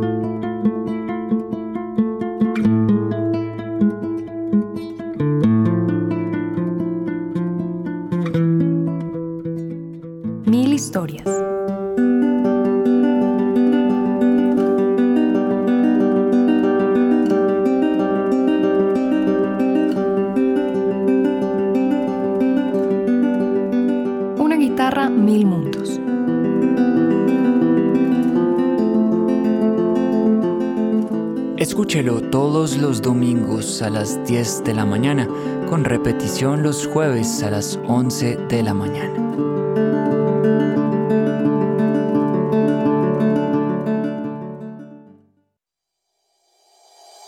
En Acciones y Valores, nuestra prioridad es construir la mejor versión de su futuro financiero.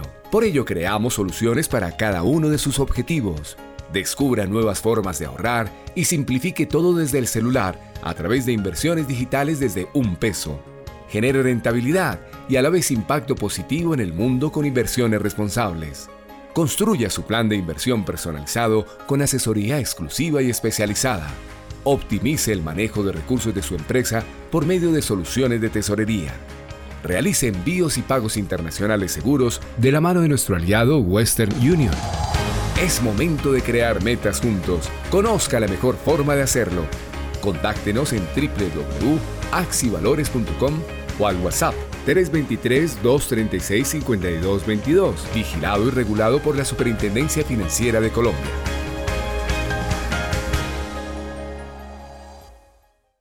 Soy Fernando Gaviria, ciclista profesional del Movistar Team. Desde que soy Movistar, puedo rodar con mi plan postpago sin preocuparme por los datos y puedo entrenar en casa con fibra Movistar, el internet más rápido de Colombia. Si activas fibra y postpago, te conviertes en Movistar Total y recibes más velocidad en tu internet, fibra y más datos en tu plan postpago. Todo por el mismo precio. ¿Quieres más posibilidades? Compra ya en movistar.co o llama al numeral 709. Nadie te da más. Movistar, tu operador de fibra. Aplican términos y condiciones. Javeriana Estéreo, sin fronteras.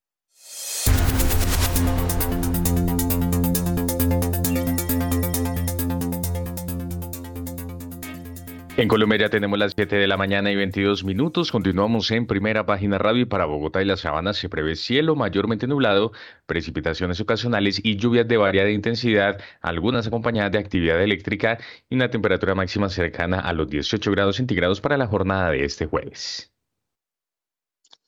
Bueno, son las 7 de la mañana y 22 minutos y hoy tenemos una avalancha de notas y de información que tiene que ver con las tasas. Yo quiero arrancar con este informe que me llamó mucho la atención y que es exclusivo de primera página de la agencia de noticias de primera página de Daniel Támara. En 2022, los certificados de depósito a término en Colombia se dispararon 49% hasta los 207,8 billones de pesos. Bancolombia el que más recursos captó por esta vía. Este resultado contrastó con el pobre crecimiento de los depósitos de ahorro del año pasado, apenas 0,04% hasta los 294,13 billones de pesos, y obviamente con el descenso de 6,2% en las cuentas corrientes a más de 80 billones de pesos. Bancolombia lideró el ranking de los CDTs con 44,5 billones de pesos, seguidos de Da Vivienda y BBVA Colombia. En el cuarto lugar apareció el Banco de Bogotá y cerró el top 5 Scotiabank Colpatria. Los clientes con CDT llegaron a 1,3 millones el año pasado. Bancolombia y Da Vivienda también lideraron este escalafón y los acompañó en el podio el Banco Caja Social. Cabe mencionar que el crecimiento significativo que tuvieron los CDTs en 2022 se explica por las altas tasas de captación, algunas superando incluso el 18%, impulsadas por un lado por el ajuste de la política monetaria y por el otro por las exigencias para la implementación plena del coeficiente de fondeo estable neto a partir de este mes. A ver, José Miguel Santamaría, ¿cómo ve esto de los CDTs?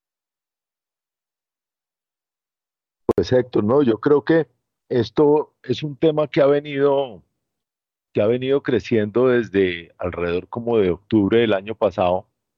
A medida que subían las tasas, muchos bancos salieron a hacer unas captaciones muy grandes a unas tasas muy atractivas para como para cuadrarse su liquidez y no tener problemas y adicionalmente entiendo que hubo un cambio en la regulación donde les exigían un mayor match frente a las colocaciones en cuanto a las captaciones, entonces por eso salieron bancos AAA a, a captar unas tasas de interés bastante atractivas que hicieron que que el mercado se moviera bastante en el tema de los CDTs y que hubiera un mismatch frente a las tasas de los TES, ¿no?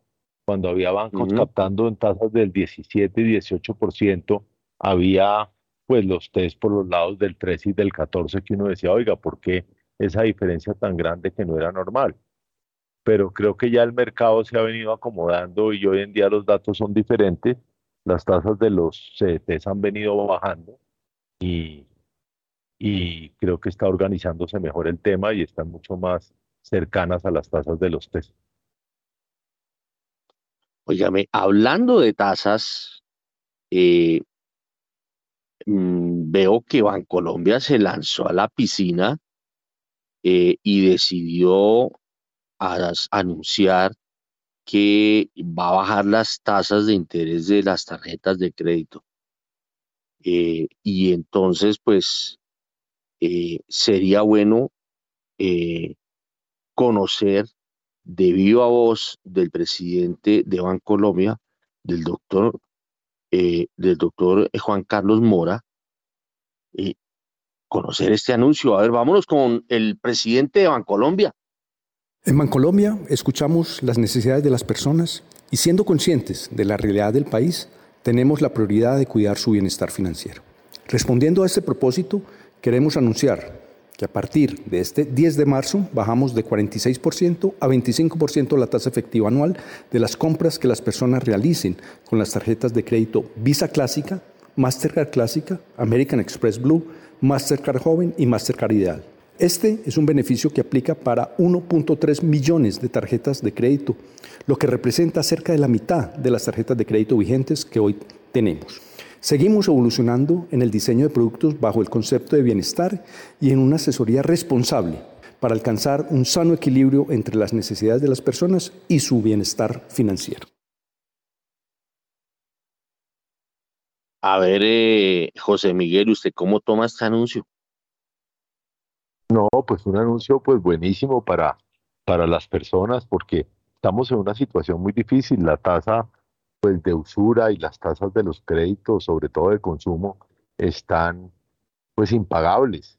Entonces que un banco tome esa decisión y baje su margen, pues pues es muy bueno para las personas que utilizan esas tarjetas. Ojalá otros bancos tomen la misma decisión y le ayuden a las personas porque realmente cuando uno mira las tasas a lo que están prestando los bancos, tanto por ejemplo para vivienda como para crédito de consumo, como para compra de vehículos, pues está generando una reacción muy fuerte en los mercados. De resto, usted, usted puede mirar hoy en día que la venta de vehículos este año ha caído más del 30%. La venta de vivienda también ha tenido un deterioro y una caída muy grande pues es básicamente por las tasas de interés. Entonces esto ojalá sea un ejemplo bueno para el, resto de las entidades financieras. Oiga, pero venga, le cuento una cosa. Nosotros, no sé si usted vio un informe que sacó primera página recientemente porque consiguió los balances de todos los bancos de, de 2022 y entre ellos también el balance de los bancos de solo diciembre y nos encontramos con que 11 bancos de 27 bancos en solo diciembre tuvieron pérdidas, ¿no? Esto, o sea, e, este anuncio es muy valiente en medio de la coyuntura, ¿o no? Es que es un tema, pues seguramente lo de diciembre, que no lo he visto en detalle, que no lo he visto, pues puede ser un tema de provisiones de fin de año, ¿no? Sabiendo cómo va la cartera vencida y haciendo las provisiones pues que tienen que hacer de cartera y les puede generar esa pérdida, esa pérdida contable. Eh, sí, pues obviamente el eh, eh, margen Estamos hablando de solo diciembre, ¿no? En el acumulado es diferente, pero no, solo utilidades grandes, sí, pero de golpe son las provisiones que tuvieron que hacer en diciembre, me imagino. Pero lo que uno tiene que entender es que este, el negocio de los bancos es un negocio de margen. Ellos captan unos recursos tienen un capital que les debe rentar una, una plata a los accionistas y tienen que prestar una plata y ganarse un margen sobre esas dos, ¿no? Y dentro de ese margen tiene que estar incluido el riesgo de las provisiones y el riesgo pues de la cartera que, que se les va a dañar. Entonces el hecho de coger la cartera que ellos tienen con una posibilidad de prestar a mayor tasa, que es la, la cartera de consumo, y bajar la tasa a la que la están prestando, pues como digo, es disminuir su margen, ¿cierto? Pero lo deben tener, obviamente, pues bien estudiado de que pueden disminuir ese margen y no afectar su balance. Pero yo creo que todos los bancos lo pueden hacer, aunque hay bancos o entidades financieras que tienen unas posibilidades de captar a unas tasas mucho más bajitas, sobre todo estos bancos grandes, que parte de su captación está dada en cuentas de ahorro a tasas mucho más bajitas y entonces su promedio de captación termina siendo más bajo que el de los bancos que dependen en una gran medida de CDTs. Y hablando de tasas de interés, miremos eh, unos datos que revela Daniel Tamara que tiene que ver con la demanda y con cómo están cargados o hacia, hacia dónde se están yendo eh, los papeles que emite el gobierno, es decir, los test. Daniel Tamara.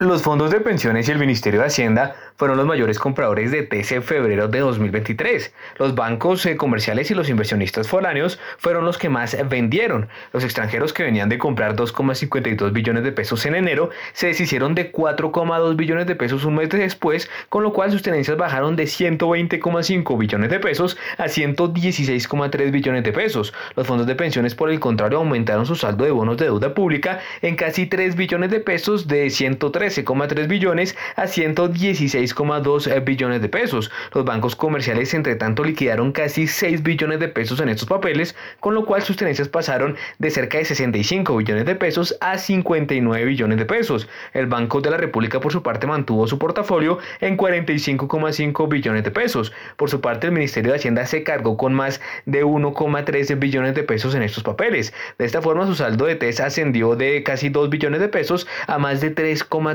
billones de pesos. Las compañías de seguros y capitalización asimismo se hicieron con un neto de 1,03 billones de pesos en papeles del gobierno. Y seguimos con este balance de, de la tenencia de TES. Por poco los fondos de pensiones recuperan el liderato en las tenencias de TES, quedaron a menos de 100 mil millones de pesos de los inversionistas foráneos. Al cierre de enero la diferencia entre el saldo de TES de los extranjeros y el de los fondos de pensiones era de más de 7,1 billones de pesos a favor de los primeros. No obstante, en febrero confluyeron dos factores que hicieron que prácticamente esta distancia se recortara por completo. El primero es que los foráneos realizaron las mayores ventas mensuales de TES en la historia, 4,2 billones de pesos, y el segundo es que las AFPs se cargaron con casi 3 billones de pesos en bonos del gobierno colombiano, liderando las compras de papeles en el segundo mes del año. Otro factor llamativo tuvo que ver con la fuerte reducción de las tenencias de títulos de los bancos comerciales de casi 65 billones de pesos a 59 billones de pesos. Según algunos agentes del mercado, no se trató de una venta masiva de TES, sino de un vencimiento, el de un título en VR, cuyo pago al mercado se efectuó el pasado 23 de febrero. Son las 7 de la mañana y 33 minutos. A ver, Guillermo Valencia en Brasil. ¿Usted eh, estaría comprando test? ¿Estaría gustoso en comprar test o qué haría usted? No, la verdad no. Creo que mm, hay una prima por riesgo político importante. en cambio, José Miguel, Pues no, Héctor, yo creo que, que, lo que pasó en febrero de la salida de algo de fondos extranjeros, aunque ha habido otros fondos también que han entrado, porque hay fondos que, pues, que les gusta el riesgo y quieren asumir ese riesgo, porque lo que uno tiene que entender es que en Colombia, como he dicho, hoy en día riesgo de default o de que no le paguen la deuda no existe, lo que existe es un riesgo de tasa de interés por las medidas que puede tomar el, el, el gobierno a futuro, ¿cierto? Y para los extranjeros existe un riesgo de tasa de cambio, de tasa de cambio en el sentido que una inversión en pesos y ellos tienen que dar rentabilidad en dólares, pues obviamente la mayoría hacen el, cubrimiento cuando invierten y tienen que mirar si ese cubrimiento más la tasa de interés en pesos les da suficiente para rentar en dólares lo suficiente. Entonces, pues ahí va a haber, ahí va a haber ese mercado y esa, esa correlación siempre pero lo que es claro es que eh, hoy en día Colombia tiene un riesgo político que a mi modo de ver para los extranjeros no debería ser un buen momento de inversión. Bueno, y Corfi Colombiana, o más bien desde Corfi Colombiana, ¿cómo se ve el tema? Juan Camilo Pardo.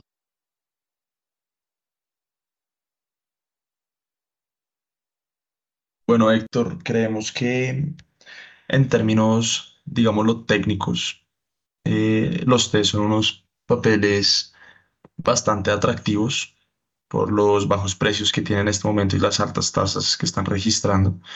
Sin embargo, acá es clave mencionar que pues, existe un, un alto riesgo, y, más, más bien de es una, una prima de riesgo adicional bastante importante y una incertidumbre que debe evaluar cada uno de los inversionistas a la hora de decidir si entrar en este tipo de títulos o no entrar en este tipo de títulos, porque eso implica claramente tener un cierto nivel de aversión al riesgo frente a cuál pueden ser pues, las decisiones que tome el actual gobierno, que tristemente son, son como tirar casi, casi una moneda al aire, pero creemos que en términos de precios sí son títulos que en este momento son atractivos.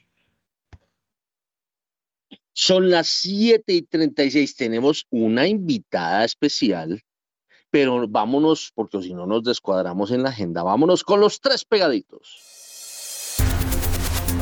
¿Cómo andan las tasas de interés? En primera página radio. La tasa interbancaria para hoy es de 12,73%, subió 12 puntos básicos frente a la tasa vigente del miércoles. Los tres convencimientos en julio de 2024 subieron 9 puntos básicos a 10,49%. Entre tanto, los tres convencimientos en noviembre de 2025 subieron 5 puntos básicos a 12,15%. Los tres convencimientos en junio de 2032 bajaron 9 puntos básicos a 12,41%. Los tres convencimientos en octubre de 2034 subieron 15 puntos básicos a 12,60% y los tres convencimientos en octubre de 2050 subieron 23 puntos básicos a 12,62%. La VR para hoy es de 334,3046 unidades y la DTF esta semana es de 14,44%. En primera página radio, el informe de las monedas. La tasa representativa del mercado por hoy jueves 9 de marzo es de 4.755 pesos con 59 centavos, un aumento de 0,22%, 10 pesos con 64 centavos en comparación a la cotización del miércoles. El dólar en el spot tuvo un aumento de 0,10%, 4 pesos con 60 centavos hasta los 4.775 pesos con 85 centavos. Entre tanto, el next day una reducción de 0,10% frente al cierre en el spot quedando en 4.771 pesos. Con este comportamiento, la revaluación año corrido llegó a 1,14%, está bajando 0,22 puntos porcentuales y la devaluación en los últimos 12 meses llegó a 25,57%, subiendo 1,14 puntos porcentuales. Los precios de los commodities en primera página radio. 7 de la mañana y 38 minutos. El petróleo de referencia Brent hasta ahora sube 0,33%, llega a 82 dólares con 93 centavos el barril, mientras que el WTI hasta ahora se cotiza en 76 dólares con 86 centavos el barril, sube en este momento 0,26%. La onza de oro sube 0,20%, llega a 1.822 dólares, mientras que la plata se cotiza en 20 dólares con 16 centavos, sube hasta ahora 0,04%. La libra de azúcar a esta hora cae 0,38%, se cotiza sobre los 20 centavos de dólar, mientras que la libra de café llega a 1 dólar con 76 centavos, pierde en este momento 0,28%. Bueno, son las 7 de la mañana y 39 minutos y en esta mañana, después de las 7, nos hemos dedicado mucho al sector financiero, mucho a las tasas de interés y hemos hablado de los grandes jugadores, de los grandes, de los eh, papeles eh, grandes que emite el gobierno, que son los test. Pero nos vamos a meter en el sector financiero en un, en una, digamos, en una gama que se está abriendo paso eh, muy rápidamente. Y eh, tenemos como invitada a alguien que ha sido sector financiero, gerente general de Movi, vicepresidente de operaciones del Banco Agrario y es fundadora de Bloom. Y hace poco según eh, la información que tengo, eh, recibió Bloom la primera licencia SOFICO de la Superintendencia Financiera. Estamos hablando de Marjorie Ávila, la fundadora de Bloom. Marjorie, muy buenos días. Héctor, buenos días a ti a todos, muchas gracias por invitarme a este espacio. Me parece que el mundo financiero eh, eh, realmente, como todos, como todos lo saben, pues mueve eh, las, las, las, vibras de este país y bueno, Bloom Crowdfunding es del mundo financiero, es una, un modelo alternativo y novedoso para los temas financieros en Colombia.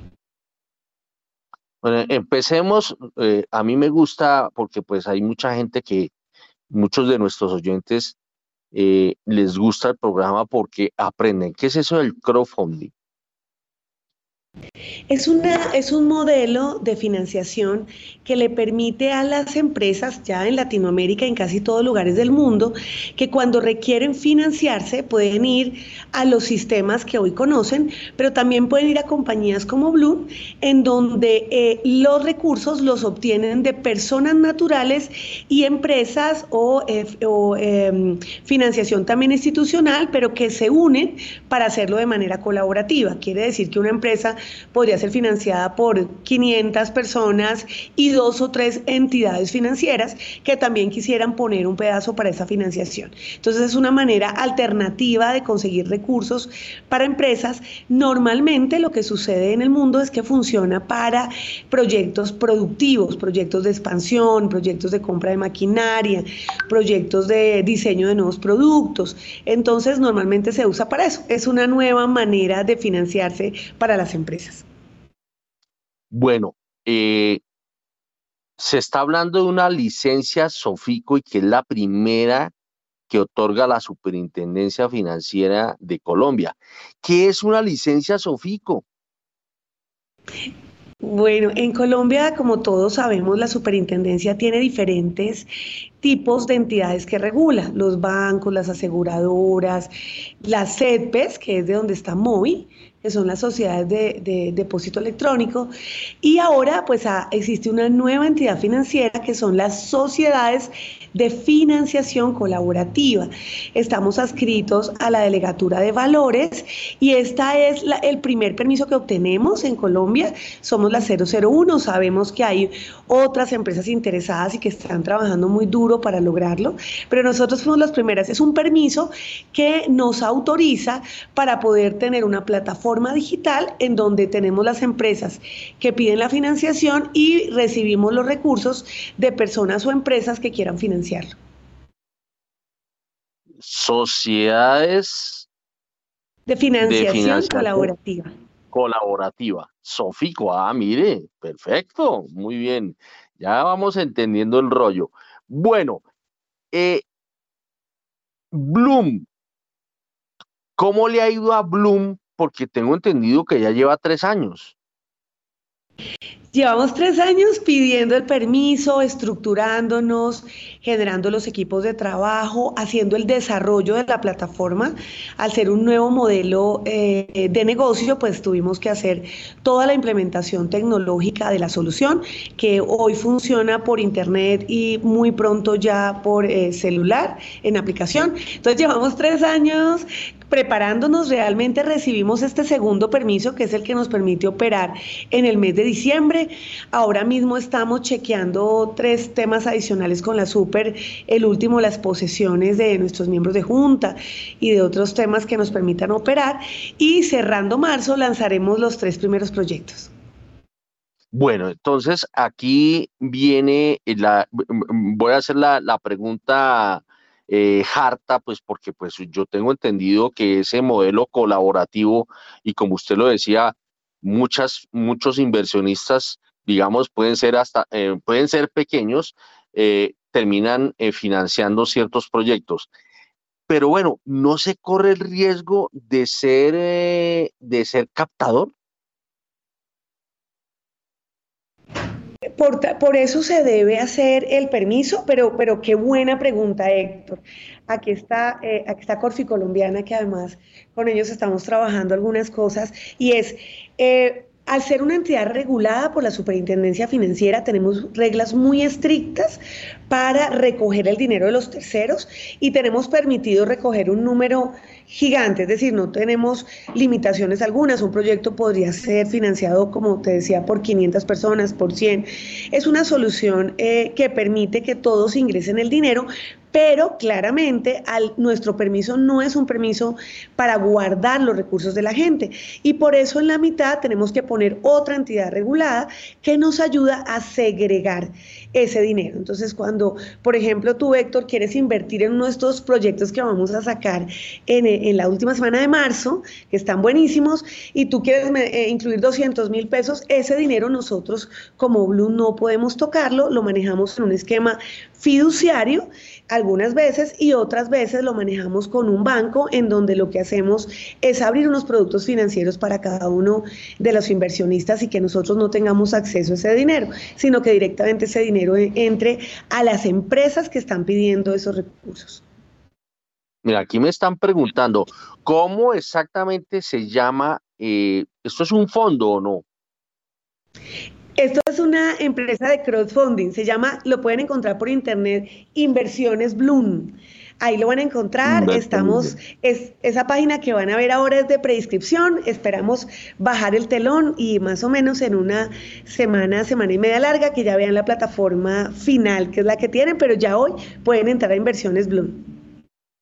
Bueno, ahora mm, vamos a la inquietud de ¿Quién puede acudir ahí? Voy a, voy a, voy a hacer dos preguntas.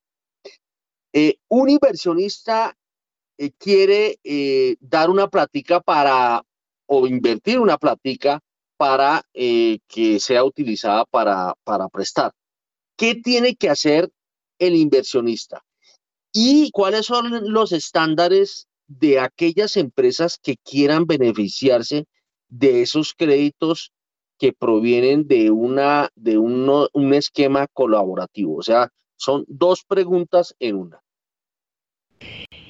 Héctor, mira, la persona que quiere invertir desde 50 mil pesos, las empresas que también quieran invertir, entran a Inversiones Bloom, buscan el proyecto que les guste, van a tener por lo menos dos o tres para que siempre puedan escoger. Ahí van a poder revisar las reglas de ese proyecto, la tasa, los tiempos de pago y todos los informes financieros relacionados con esa compañía. Van a poder ver un informe que nosotros preparamos para generar los indicadores financieros más relevantes, pero también los estados financieros de la compañía, los históricos, la información de los accionistas de esa compañía, en fin, van a poder revisar y elegir cuando ya eligen en cuál quieren invertir, ellos simplemente deciden el valor a invertir, se registran en la plataforma. Como somos vigilados, debemos hacer el proceso de lavado de activos y de conocimiento de cliente para cualquiera de las dos puntas. Hacemos ese proceso que realmente es bastante rápido y luego vía eh, transferencias PCE, pues pueden traer la plata a la plataforma y, y asignarla al proyecto que quieren hacerlo. Es decir, lo hacen completamente en línea, todo el tiempo pueden entrar a la plataforma y ver sus saldos, sus movimientos, sus inversiones, sus fechas de pago, de retorno de la inversión, cuánto han ganado. Entonces es muy sencillo realmente usarla. Solo se requiere entrar eh, matricularse en la plataforma, registrarse, traer el dinero de cualquier otra banca, otra, otra banco del sector financiero, y igual cuando quieran sacarla, ese dinero que ya tengan disponible porque ya la empresa les ha pagado, también pueden volverlo a enviar a cualquier otra entidad del sector financiero en donde quieran usar sus recursos. Y la segunda pregunta es, las empresas que quieran financiarse son empresas que lleven como mínimo entre dos y tres años de operación, estén en estados financieros positivos y tengan un proyecto productivo, es decir, eh, un, un proyecto de expansión, como te contaba al principio, de compra de maquinaria, de crecimiento en alguna línea de negocio, que ese proyecto productivo tenga un modelo de negocio particular. Es eso, básicamente, claramente hacemos todas las revisiones eh, y si numéricamente eso tiene un respaldo después del análisis de financiación, lo ponemos en la plataforma para que cada uno de nosotros lo podamos ver y invertir. Bueno, el inversionista o ustedes al inversionista le garantizan una tasa o eso va a depender de, del tema mercado. Eso, eso cómo sería? Lo define la empresa que necesita el dinero la empresa hace sus cuentas y dice, mire, yo estaría dispuesto a pagar el 17, por poner un ejemplo, o el 20. Normalmente ese empresario debe estar atento para que la oferta que haga sea una oferta que esté acorde con las necesidades del mercado, pero lo define la empresa que solicita los recursos. Esa empresa define qué tasa estaría dispuesta a pagar y eh, un poco el modelo de pago, si va a pagar mensual, trimestral, intereses y capital. La empresa lo define y cuando la, eh, pero a pesar de que lo defina, es decisión del inversionista escoger cualquiera de las empresas que seguramente van a estar en condiciones de financieras diferentes. Esa, es la, la primera parte. La segunda parte al ser una inversión no es un ahorro, el ahorro aquí, eh, el ahorro es una, como sabemos, pues es una tasa que siempre estará allí, que vamos y, reclamamos el dinero. En, la inversión hay un nivel de riesgo, porque yo estoy escogiendo la empresa que ha pasado por, por, una evaluación crediticia, pero que claramente podría tener algún revés en su modelo de negocio. Entonces tiene un nivel de riesgo, es responsabilidad del inversionista escoger en dónde puede poner los recursos, pero la buena noticia es que todos los proyectos salen respaldados con Fondo Nacional de Garantías o Afiancol, que es otro aliado que tenemos entre el 50 y el 80% del valor invertido. Entonces, para concretar la respuesta, sí hay un riesgo para la persona que invierte. Estamos hablando de inversión pura dependerá del desempeño de la compañía, aunque ellos hayan comprometido una tasa, pero en caso de que la compañía se siniestrara por algún evento, tenemos el respaldo de, estas dos, de estos dos aliados para ayudarle al inversionista con los valores eh, perdidos. Oye, no sé si yo sea atrevido en decir lo que voy a decir, eh, mm, pero la, la, interpretación que yo hago es que eh, eh, Bloom se convierte como una especie de broker en el sentido de que como cuando usted opera en el mercado financiero, usted vende o compra una acción y entonces se encuentra un vendedor y un comprador y usted cierra el negocio. ¿Es algo así? No necesariamente porque nosotros no podemos, eh, no tenemos un mercado secundario, nosotros no ofrecemos acciones que han sido previamente emitidas o no, hablando de, deuda, acciones, hablando de, o sea, digamos, el, el, el, el, lo que uno llamaría el, el eh, mm, ¿cómo se llama? El subyacente es el, la solicitud de, digamos, de financiación, eh, digamos que se convertiría por decir algo, en, un, en, una, en una acción. O sea, es decir, el, el, el interés o el deseo del personaje de obtener eh, eh, financiación se volvería una especie de activo financiero o estoy muy loco? E, es un título, valor, sí señor. Es decir, la persona que cuando una empresa pide los recursos y las personas le prestan, en ese momento se emite un valor, exacto, un, valor en el que cada persona se vuelve dueño de ese valor. ¿Sí? Y ese valor pues le representa esa deuda, en este caso inicial, más los intereses en la segunda fase, que esperamos que sea el último trimestre de este año, ya sería una acción. Pero sí, señor, lo que haríamos es que la persona cuando se financia, realmente, personas y empresas cuando se financien, realmente lo que van a recibir es un valor, en este caso desmaterializado, que respaldan en la primera parte su deuda y su tasa y en, la, en el segundo trimestre de año que representará la acción que están emitiendo y por la cual esperan rendimientos. Bueno, aquí me hacen una pregunta muy interesante. ¿Por qué la em-, empresa decidiría acudir al crowdfunding en vez de banco? ¿Será que el banco cobra demasiado? ¿Será que el banco tiene razón en cobrar alto por el riesgo? En lo que ha pasado en el mundo, muchas de las empresas que llegan a esta alternativa y que claramente tienen todo el poder del sector financiero también para, para hacerlo, llegan por múltiples razones. La primera porque logran eh, definir ellos las reglas de pago. Es decir, algunas empresas dicen, yo preferiría pagar cada dos meses, o preferiría pagar cada tres meses, o preferiría tener un periodo de gracia. Entonces, para algunos modelos productivos de negocio, es muy importante para la empresa poder tener injerencia sobre el modelo de pago. El segundo, pues puede decir su tasa y eso no, no se lo impone Bloom, lo define él y revisará si los clientes están dispuestos a recibir en esa tasa, pero es un valor muy importante para las empresas. Y el último, que es una de las grandes diferencias que han sucedido sobre todo en Europa, es que logran adquirir muchos clientes. Cuando una empresa hoy va y pide un crédito a un banco, pues lo sabe el banco y lo sabe su financiero. En este caso, cuando vienen a Bloom, esas mil personas o esas 500 personas que les están prestando o están comprando acciones, automáticamente se vuelven sus clientes, se vuelven sus gestores de redes, los apoyan. Entonces hemos visto ejemplos muy lindos, Héctor. Por ejemplo, en los restaurantes, eso ha pasado mucho en España, cuando los restaurantes van y consiguen financiación colaborativa, ya no le caben la gente en sus mesas porque todos aquellos que confiaron y dieron su dinero a ese restaurante, pues son los que llevan a toda su familia.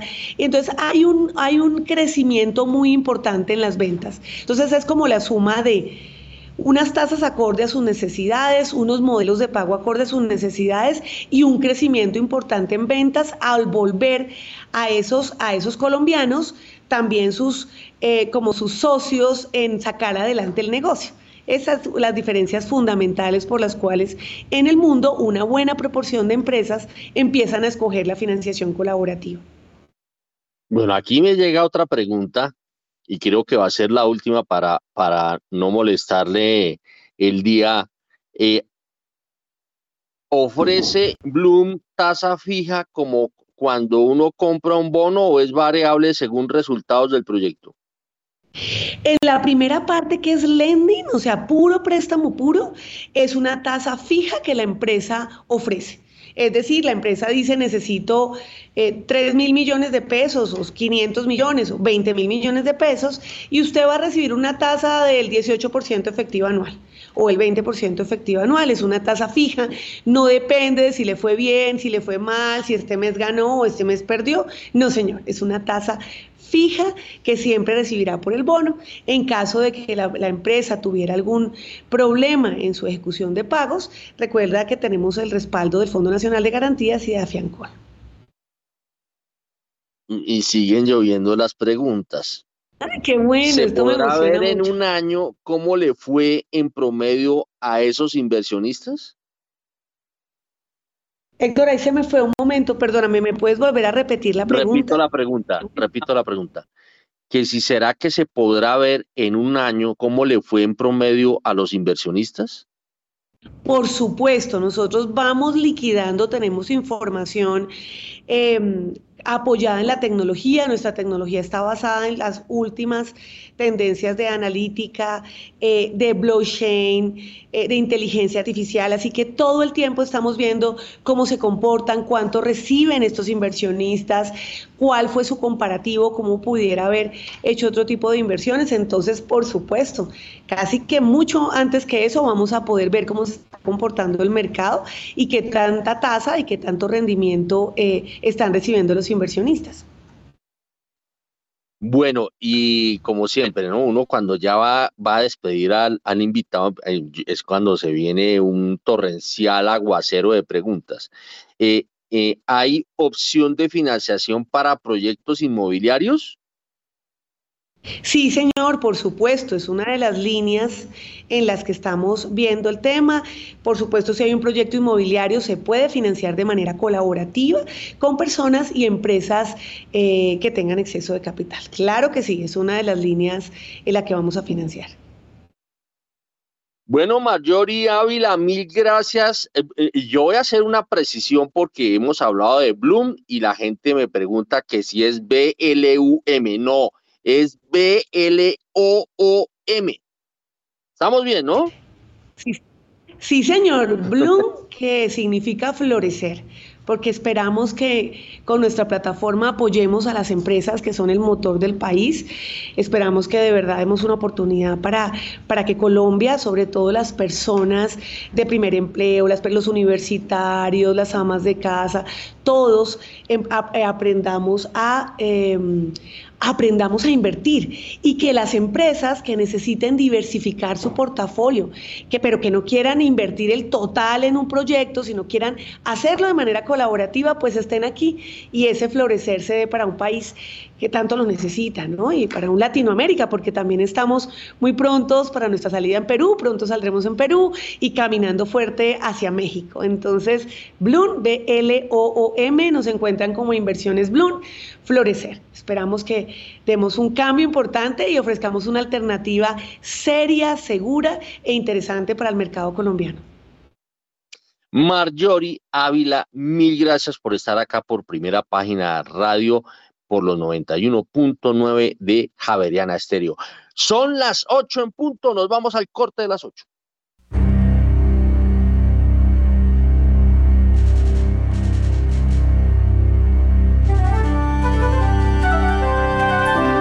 ...91.9 Javeriana Estéreo, Bogotá. HJKZ. Sin fronteras.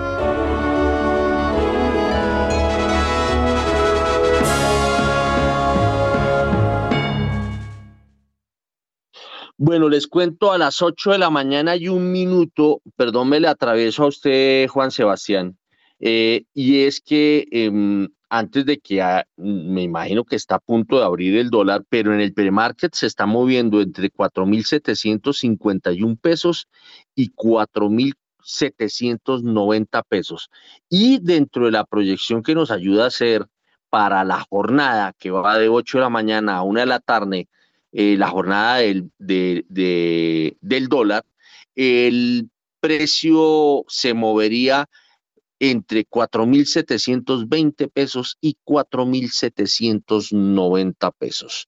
Bueno, ¿ya abrió o no abrió? Creo que todavía no, ha abierto el dólar. Bueno, a ver, eh, Juan Sebastián, clima, usted no me ha hablado del clima ni de muchas cosas, el café, el cafecito. Sí, señor, pues fíjese que hay que decir que para Bogotá y la Sabana se prevé cielo mayormente nublado, precipitaciones ocasionales y lluvias de variada intensidad, acompañadas algunas de actividad eléctrica. Hay que decir que hasta ahora ya llueve en algunas zonas mm, de la ciudad. Bueno, son las 8 de la mañana y dos minutos. Encuesta polimétrica de cifras y conceptos confirma la caída. ¿Esto qué? Se fue la caída en un 10% en la favorabilidad del presidente Gustavo Petro al pasar del 62% en noviembre de 2022 al 52% en marzo de 2023. Bueno, la misma encuesta establece que la imagen favorable de la vicepresidenta Francia Márquez también disminuyó al 52% después de que estaba en 60% en noviembre. bueno, entonces vámonos, vámonos, eh, como todavía no ha abierto el dólar, que veo que no abre el dólar, entonces regresemos con eh, Daniel Támara, porque yo quiero saber cómo anda la deuda externa de Colombia.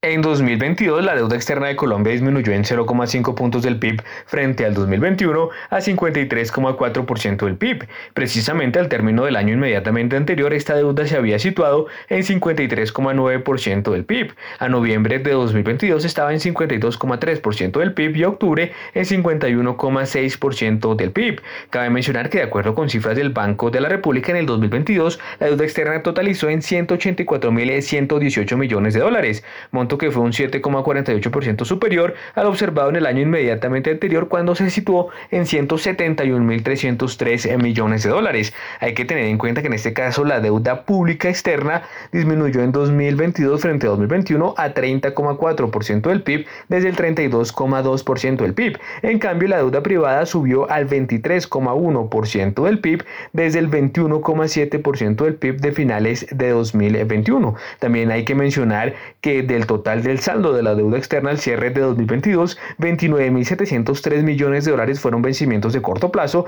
y 154.415 millones de dólares de largo plazo. Son las 8 de la mañana y 4 minutos y el Ministerio de Hacienda colocó 3,75 billones en subasta de TESA en febrero de 2023, un 11% menos que en igual mes de 2022. Eh, de otro lado, las tasas de todas las referencias de los test en pesos subastados presentaron descensos más que significativos este miércoles y están cerca del piso del 12%. De otro lado, en enero mm, de este año, el gobierno colombiano ejecutó el 3,6% de los recursos apropiados en el presupuesto general de la nación. Em, en el primer mes de 2022 el porcentaje de ejecución había sido de 3,8%. En concreto, y según cifras del Ministerio de Hacienda, al finalizar el primer mes de este año, del total apropiado, 400, más de 405 billones de pesos, se comprometió el 14%, es decir, cerca de 60 billones de pesos. Bueno, eh, usted me decía por el interno, Juan Sebastián, que hay datos de la inflación de México. Cuéntelos a ver, Sí, señor, dato que hace referencia al mes de febrero y tuvo una variación anual del 7,62% y mensual de 0,56% por debajo de las expectativas del mercado. Para enero, el IPC mexicano anualizado había sido del 7,91% y los analistas del mercado esperaban un dato del 7,68% para febrero. Asimismo, en enero la variación mensual de la inflación fue del 0,68% y se esperaba una cifra del 0,61% para el segundo segundo mes de este 2023. Baja entonces la inflación en México, que en febrero tuvo una variación anual del 7,62%, en enero había sido el 7,91% y en febrero, en tan solo febrero, la variación mensual fue del 0,56%, veníamos de un dato mm, del 0,68% en el mes de enero. Eh, a las 8 de la mañana y 7 minutos yo le quiero preguntar a José Miguel Santamaría. Él todavía está, ¿no? Sí, señor. José Miguel.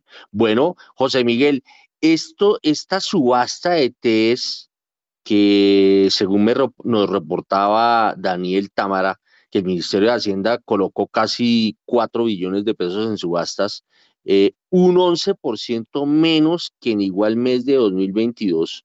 Eh, eso en cuanto a monto, pero las tasas de todas las referencias de los test en pesos subastados presentaron descensos más que significativos este miércoles. Están muy cerca del piso del 12%. ¿Usted cómo ve eso? Pues Héctor, no hay, pues uno tiene que mirar bastantes, bastantes temas para poder ver cuál es la razón. Primero, que haya menos subasta de la que hubo el año pasado pues eso lo que genera es pues menos oferta y podría generar una mayor demanda por esos títulos y eso ayudaría a la bajada. Pero también yo creo que es una medida que toma el gobierno por el hecho de las ventas que ya vimos que han tenido los fondos extranjeros durante el mes de febrero, porque si usted deja todo funcionando normal, pero además hay ventas adicionales, pues se empieza se puede complicar el tema de la tasa de interés. Entonces es un tema que de una u otra manera lo pueden ir manejando en términos de, de no generar una, una sobreoferta o que el gobierno se vea que está necesitando mucho más recursos. Adicionalmente hay otro dato que ustedes ya dieron durante el programa que yo creo que es bastante relevante, que es que los fondos de pensiones compraron test durante el mes de febrero. Ustedes saben que los de pensiones dentro de su portafolio pues obligatorio, entre comillas, pues ellos tienen que tener un porcentaje grande en títulos TED y a ellos les entra pues mucha plata de la de cesantías durante febrero y adicionalmente pues ellos continuamente están comprando TED. Ellos no son vendedores de TED, sino son compradores de TED. Y el otro tema que creo que es relevante es la posición que tiene hoy en día en TED el Banco de la República.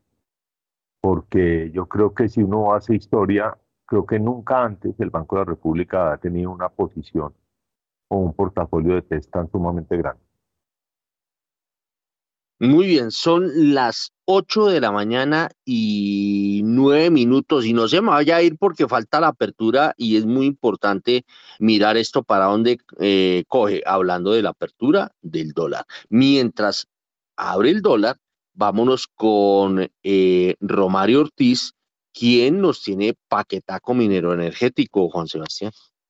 Muy bien, sí, señor. Hasta ahora hablamos en principio, Romario, a las 8 de la mañana y 9 minutos de alguna eh, información que se va a conocer en el marco del boletín de datos del Instituto de Planificación y Promoción de Soluciones Energéticas. Eh, Romario. Este boletín de datos del Instituto de Planificación y Promoción de Soluciones Energéticas, IPSE, en enero del 2023 se logró energizar a por lo menos 572 nuevas familias de las zonas no interconectadas con fuentes no convencionales convencionales de energía renovable. Esto representa más de 2.000 personas beneficiadas, por lo que se tendrá un servicio de energía eléctrica por primera vez. También se reportó el total de la capacidad instalada en generación con fuentes no convencionales de energía renovable en las zonas no interconectadas. Solar fotovoltaica 38.950 kilovatios que beneficia a 60.541 usuarios en las zonas no interconectadas. Pequeñas centrales hidroeléctricas 4.643 kilovatios con residuos sólidos urbanos de 1.000 kilovatios y con biomasa de 4.520 kilovatios. Muy bien, Romario, hay información que llega desde la Unidad de Planeación Minero-Energética. La Unidad de Planeación Mineroenergética UBME informó que los proyectos de generación y carga que no cumplieron con los parámetros para conectarse al sistema eléctrico colombiano podrán presentar recursos de reposición para la asignación de los puntos de conexión, la UME implementó un modelo de optimización por lo que, aunque un proyecto cumpliera con todos los requisitos técnicos para conectarse al sistema, si el modelo de optimización no lo priorizaba como solución óptima, no emitía un concepto de conexión favorable. Jimena Cifuentes, especialista regulatorio de Óptima, señaló que de los 57 gigavatios que solicitaron conexión, únicamente se asignaron 7,5 gigavatios, por lo que la cantidad de rechazos y proyectos que presentarán recursos de reposición será abrumadora. Bueno, son las 8 de la mañana y 12 minutos y al fin abrió el dólar. Vámonos con la apertura. A esta hora, abren los mercados en Colombia. A las 8 de la mañana y 13 minutos y mucha atención porque el dólar abrió este jueves en 4.770 pesos, baja 5 pesos con 85 centavos frente a su cierre de ayer que fue de 4.775 pesos con 85 centavos. Reiteramos entonces, dato de apertura, 4.770 pesos, baja 5 pesos con 85 centavos frente a su cierre de ayer. A ver, José Miguel Santamaría, son las 8 y 13. ¿Cómo ve esta apertura? En 4.770 pesos. Y bueno, eh, Héctor, yo creo que en el dólar toca mirar dos cosas. Lo primero es si hay alguna noticia relevante en Colombia que pueda hacer ese cambio, bien sea política o cualquier cosa que hoy en día no la vemos, hoy no la vemos, entonces el dólar pues va a terminar andando a medida que van andando las otras monedas del mundo. Y para eso, pues yo le aconsejo a los oyentes seguir el DXY, que es ese índice que mide el dólar frente a otras monedas. Y ese índice hoy está cayendo, viene cayendo punto 25, quiere decir que de golpe puede haber alguna revaluación adicional y que el dólar pueda caer un poco frente a esa apertura de hoy y poder llegar, como decía Diego Rodríguez en su informe, por los lados de 4.740, 4.730, ¿cierto? Pero tenemos también que mirar cómo va a seguir fluctuando ese índice. Yo creo que también hay una cosa importante y qué pena que yo siga metiendo la cuchara y volteándole el programa, pero el mundo y la economía es de mensajes. Y esos mensajes yo creo que son importantes. Ayer era el premio del empresario del año, que es un premio al que del, del creo que es el diario La República, que donde siempre ha ido el presidente y ayer el presidente no fue a ese premio. ¿Eso qué implica? Pues es un mensaje que da que es erróneo. Es decir, oiga, a mí los empresarios sí me interesan, sí me interesa estar cercano a ellos o prefiero estar cercano a otras partes. Y esos mensajes son los que nos tienen el dólar en los niveles que está. Esos mensajes son los que nos tienen, pues, pasando aceite en muchos temas. Y un tema adicional, qué pena que habló usted sobre el PIB, que creo que es muy importante y que estaba hablando Juan Sebastián, es cómo se va a comportar pues esa deuda como porcentaje del PIB. ¿Qué pasó el año pasado? Un crecimiento altísimo. Y como la deuda crece, pero hay un crecimiento de la economía tan grande, pues no se ve esa, ese mayor endeudamiento. Vamos a ver este año con una economía ya rezagada, donde el crecimiento de la economía no va a ser grande y cómo va a terminar comportándose ese indicador tan importante que es la deuda total del Estado frente a la, al PIB. Bueno, aquí está el dato que usted estaba diciendo, está el DXY está en 105,46, está cayendo 19 0.19%. Eh, por ciento. Eh, entonces, eh, era el dato mirando el famoso DXY que pronto que si llega a caer, pues acá también caerá si no hay noticia política o económica que tenga efectos en lo local. Bueno, seguimos con usted, Juan Sebastián. Mm, vámonos a ver si tenemos más noticias empresariales y de bolsa. Señor, justamente ya está listo con nosotros Rolando Lozano, quien tiene la noticia empresarial. Rolando. La consultora Blackpool Colombia SAS y Phantom Global firmaron una alianza para asesorar personas naturales y empresas colombianas las cuales buscan diversificación de sus operaciones hacia Estados Unidos. El acuerdo permitirá a personas naturales y empresas acceder sin problemas a expertos locales en el mercado norteamericano. Alberto Elías Fernández Cabellier, director general de Blackpool Colombia, dijo que varias compañías y emprendedores están buscando un socio local para establecer presencia en Estados Unidos. Por su lado, Francisco Gómez, director ejecutivo y fundador de Factum Global, sostuvo que hoy los ejecutivos de negocios están más preocupados que nunca por administrar el riesgo e incursionar en el exterior. Gracias, Rolando, por su información. Y en otro punto se encuentra Diana Luciano, porque hay algunos inconformes con las propuestas de Avianca para garantizar que no habrá posición de dominancia en eh, este tema, en la alianza y la fusión con Viva Air. Los detalles con Diana Luciano. LATAM, Wingo, JetSmart, Ultraer y Aerolíneas Argentinas tuvieron la oportunidad de hacer comentarios sobre la integración del proceso de Viva y Avianca que se lleva a cabo en la aeronáutica civil. Según estas aerolíneas, de los slots que quieren devolver, que son entre 98 y 99 en horas, son horas poco comerciales. Y en los mejores slots, que son los que están entre las 5 y las 8 de la mañana, o las 6 de la tarde y 10 de la noche o incluso de 11 a 12 del mediodía van a seguir teniendo aproximadamente el 69% del control. Según esta fuente, las franjas donde Viva y Avianca están dispuestas a ceder principalmente son en horas de la tarde y sobre las 10 de la mañana y las altas horas de la noche. Y para las terceras interesadas no sería negocio, pues la mayoría de viajeros prefieren arribar a sus destinos muy temprano o en horas de la noche. El segundo problema que encuentran estas compañías es que la propuesta impedirá un producto consistente, es decir, que estas aerolíneas creen que no podían ofrecer un vuelo nuevo con una rotación consistente porque los slots que se van a manejar un lunes en franjas de las 10 de la mañana, luego otro el martes a las 10 de la noche y luego el miércoles vuelve a cambiar, pues complica las cosas. Por lo pronto las observaciones están en manos de la aeronáutica civil y la competencia reclama a Viva y a Bianca que sean horarios competitivos.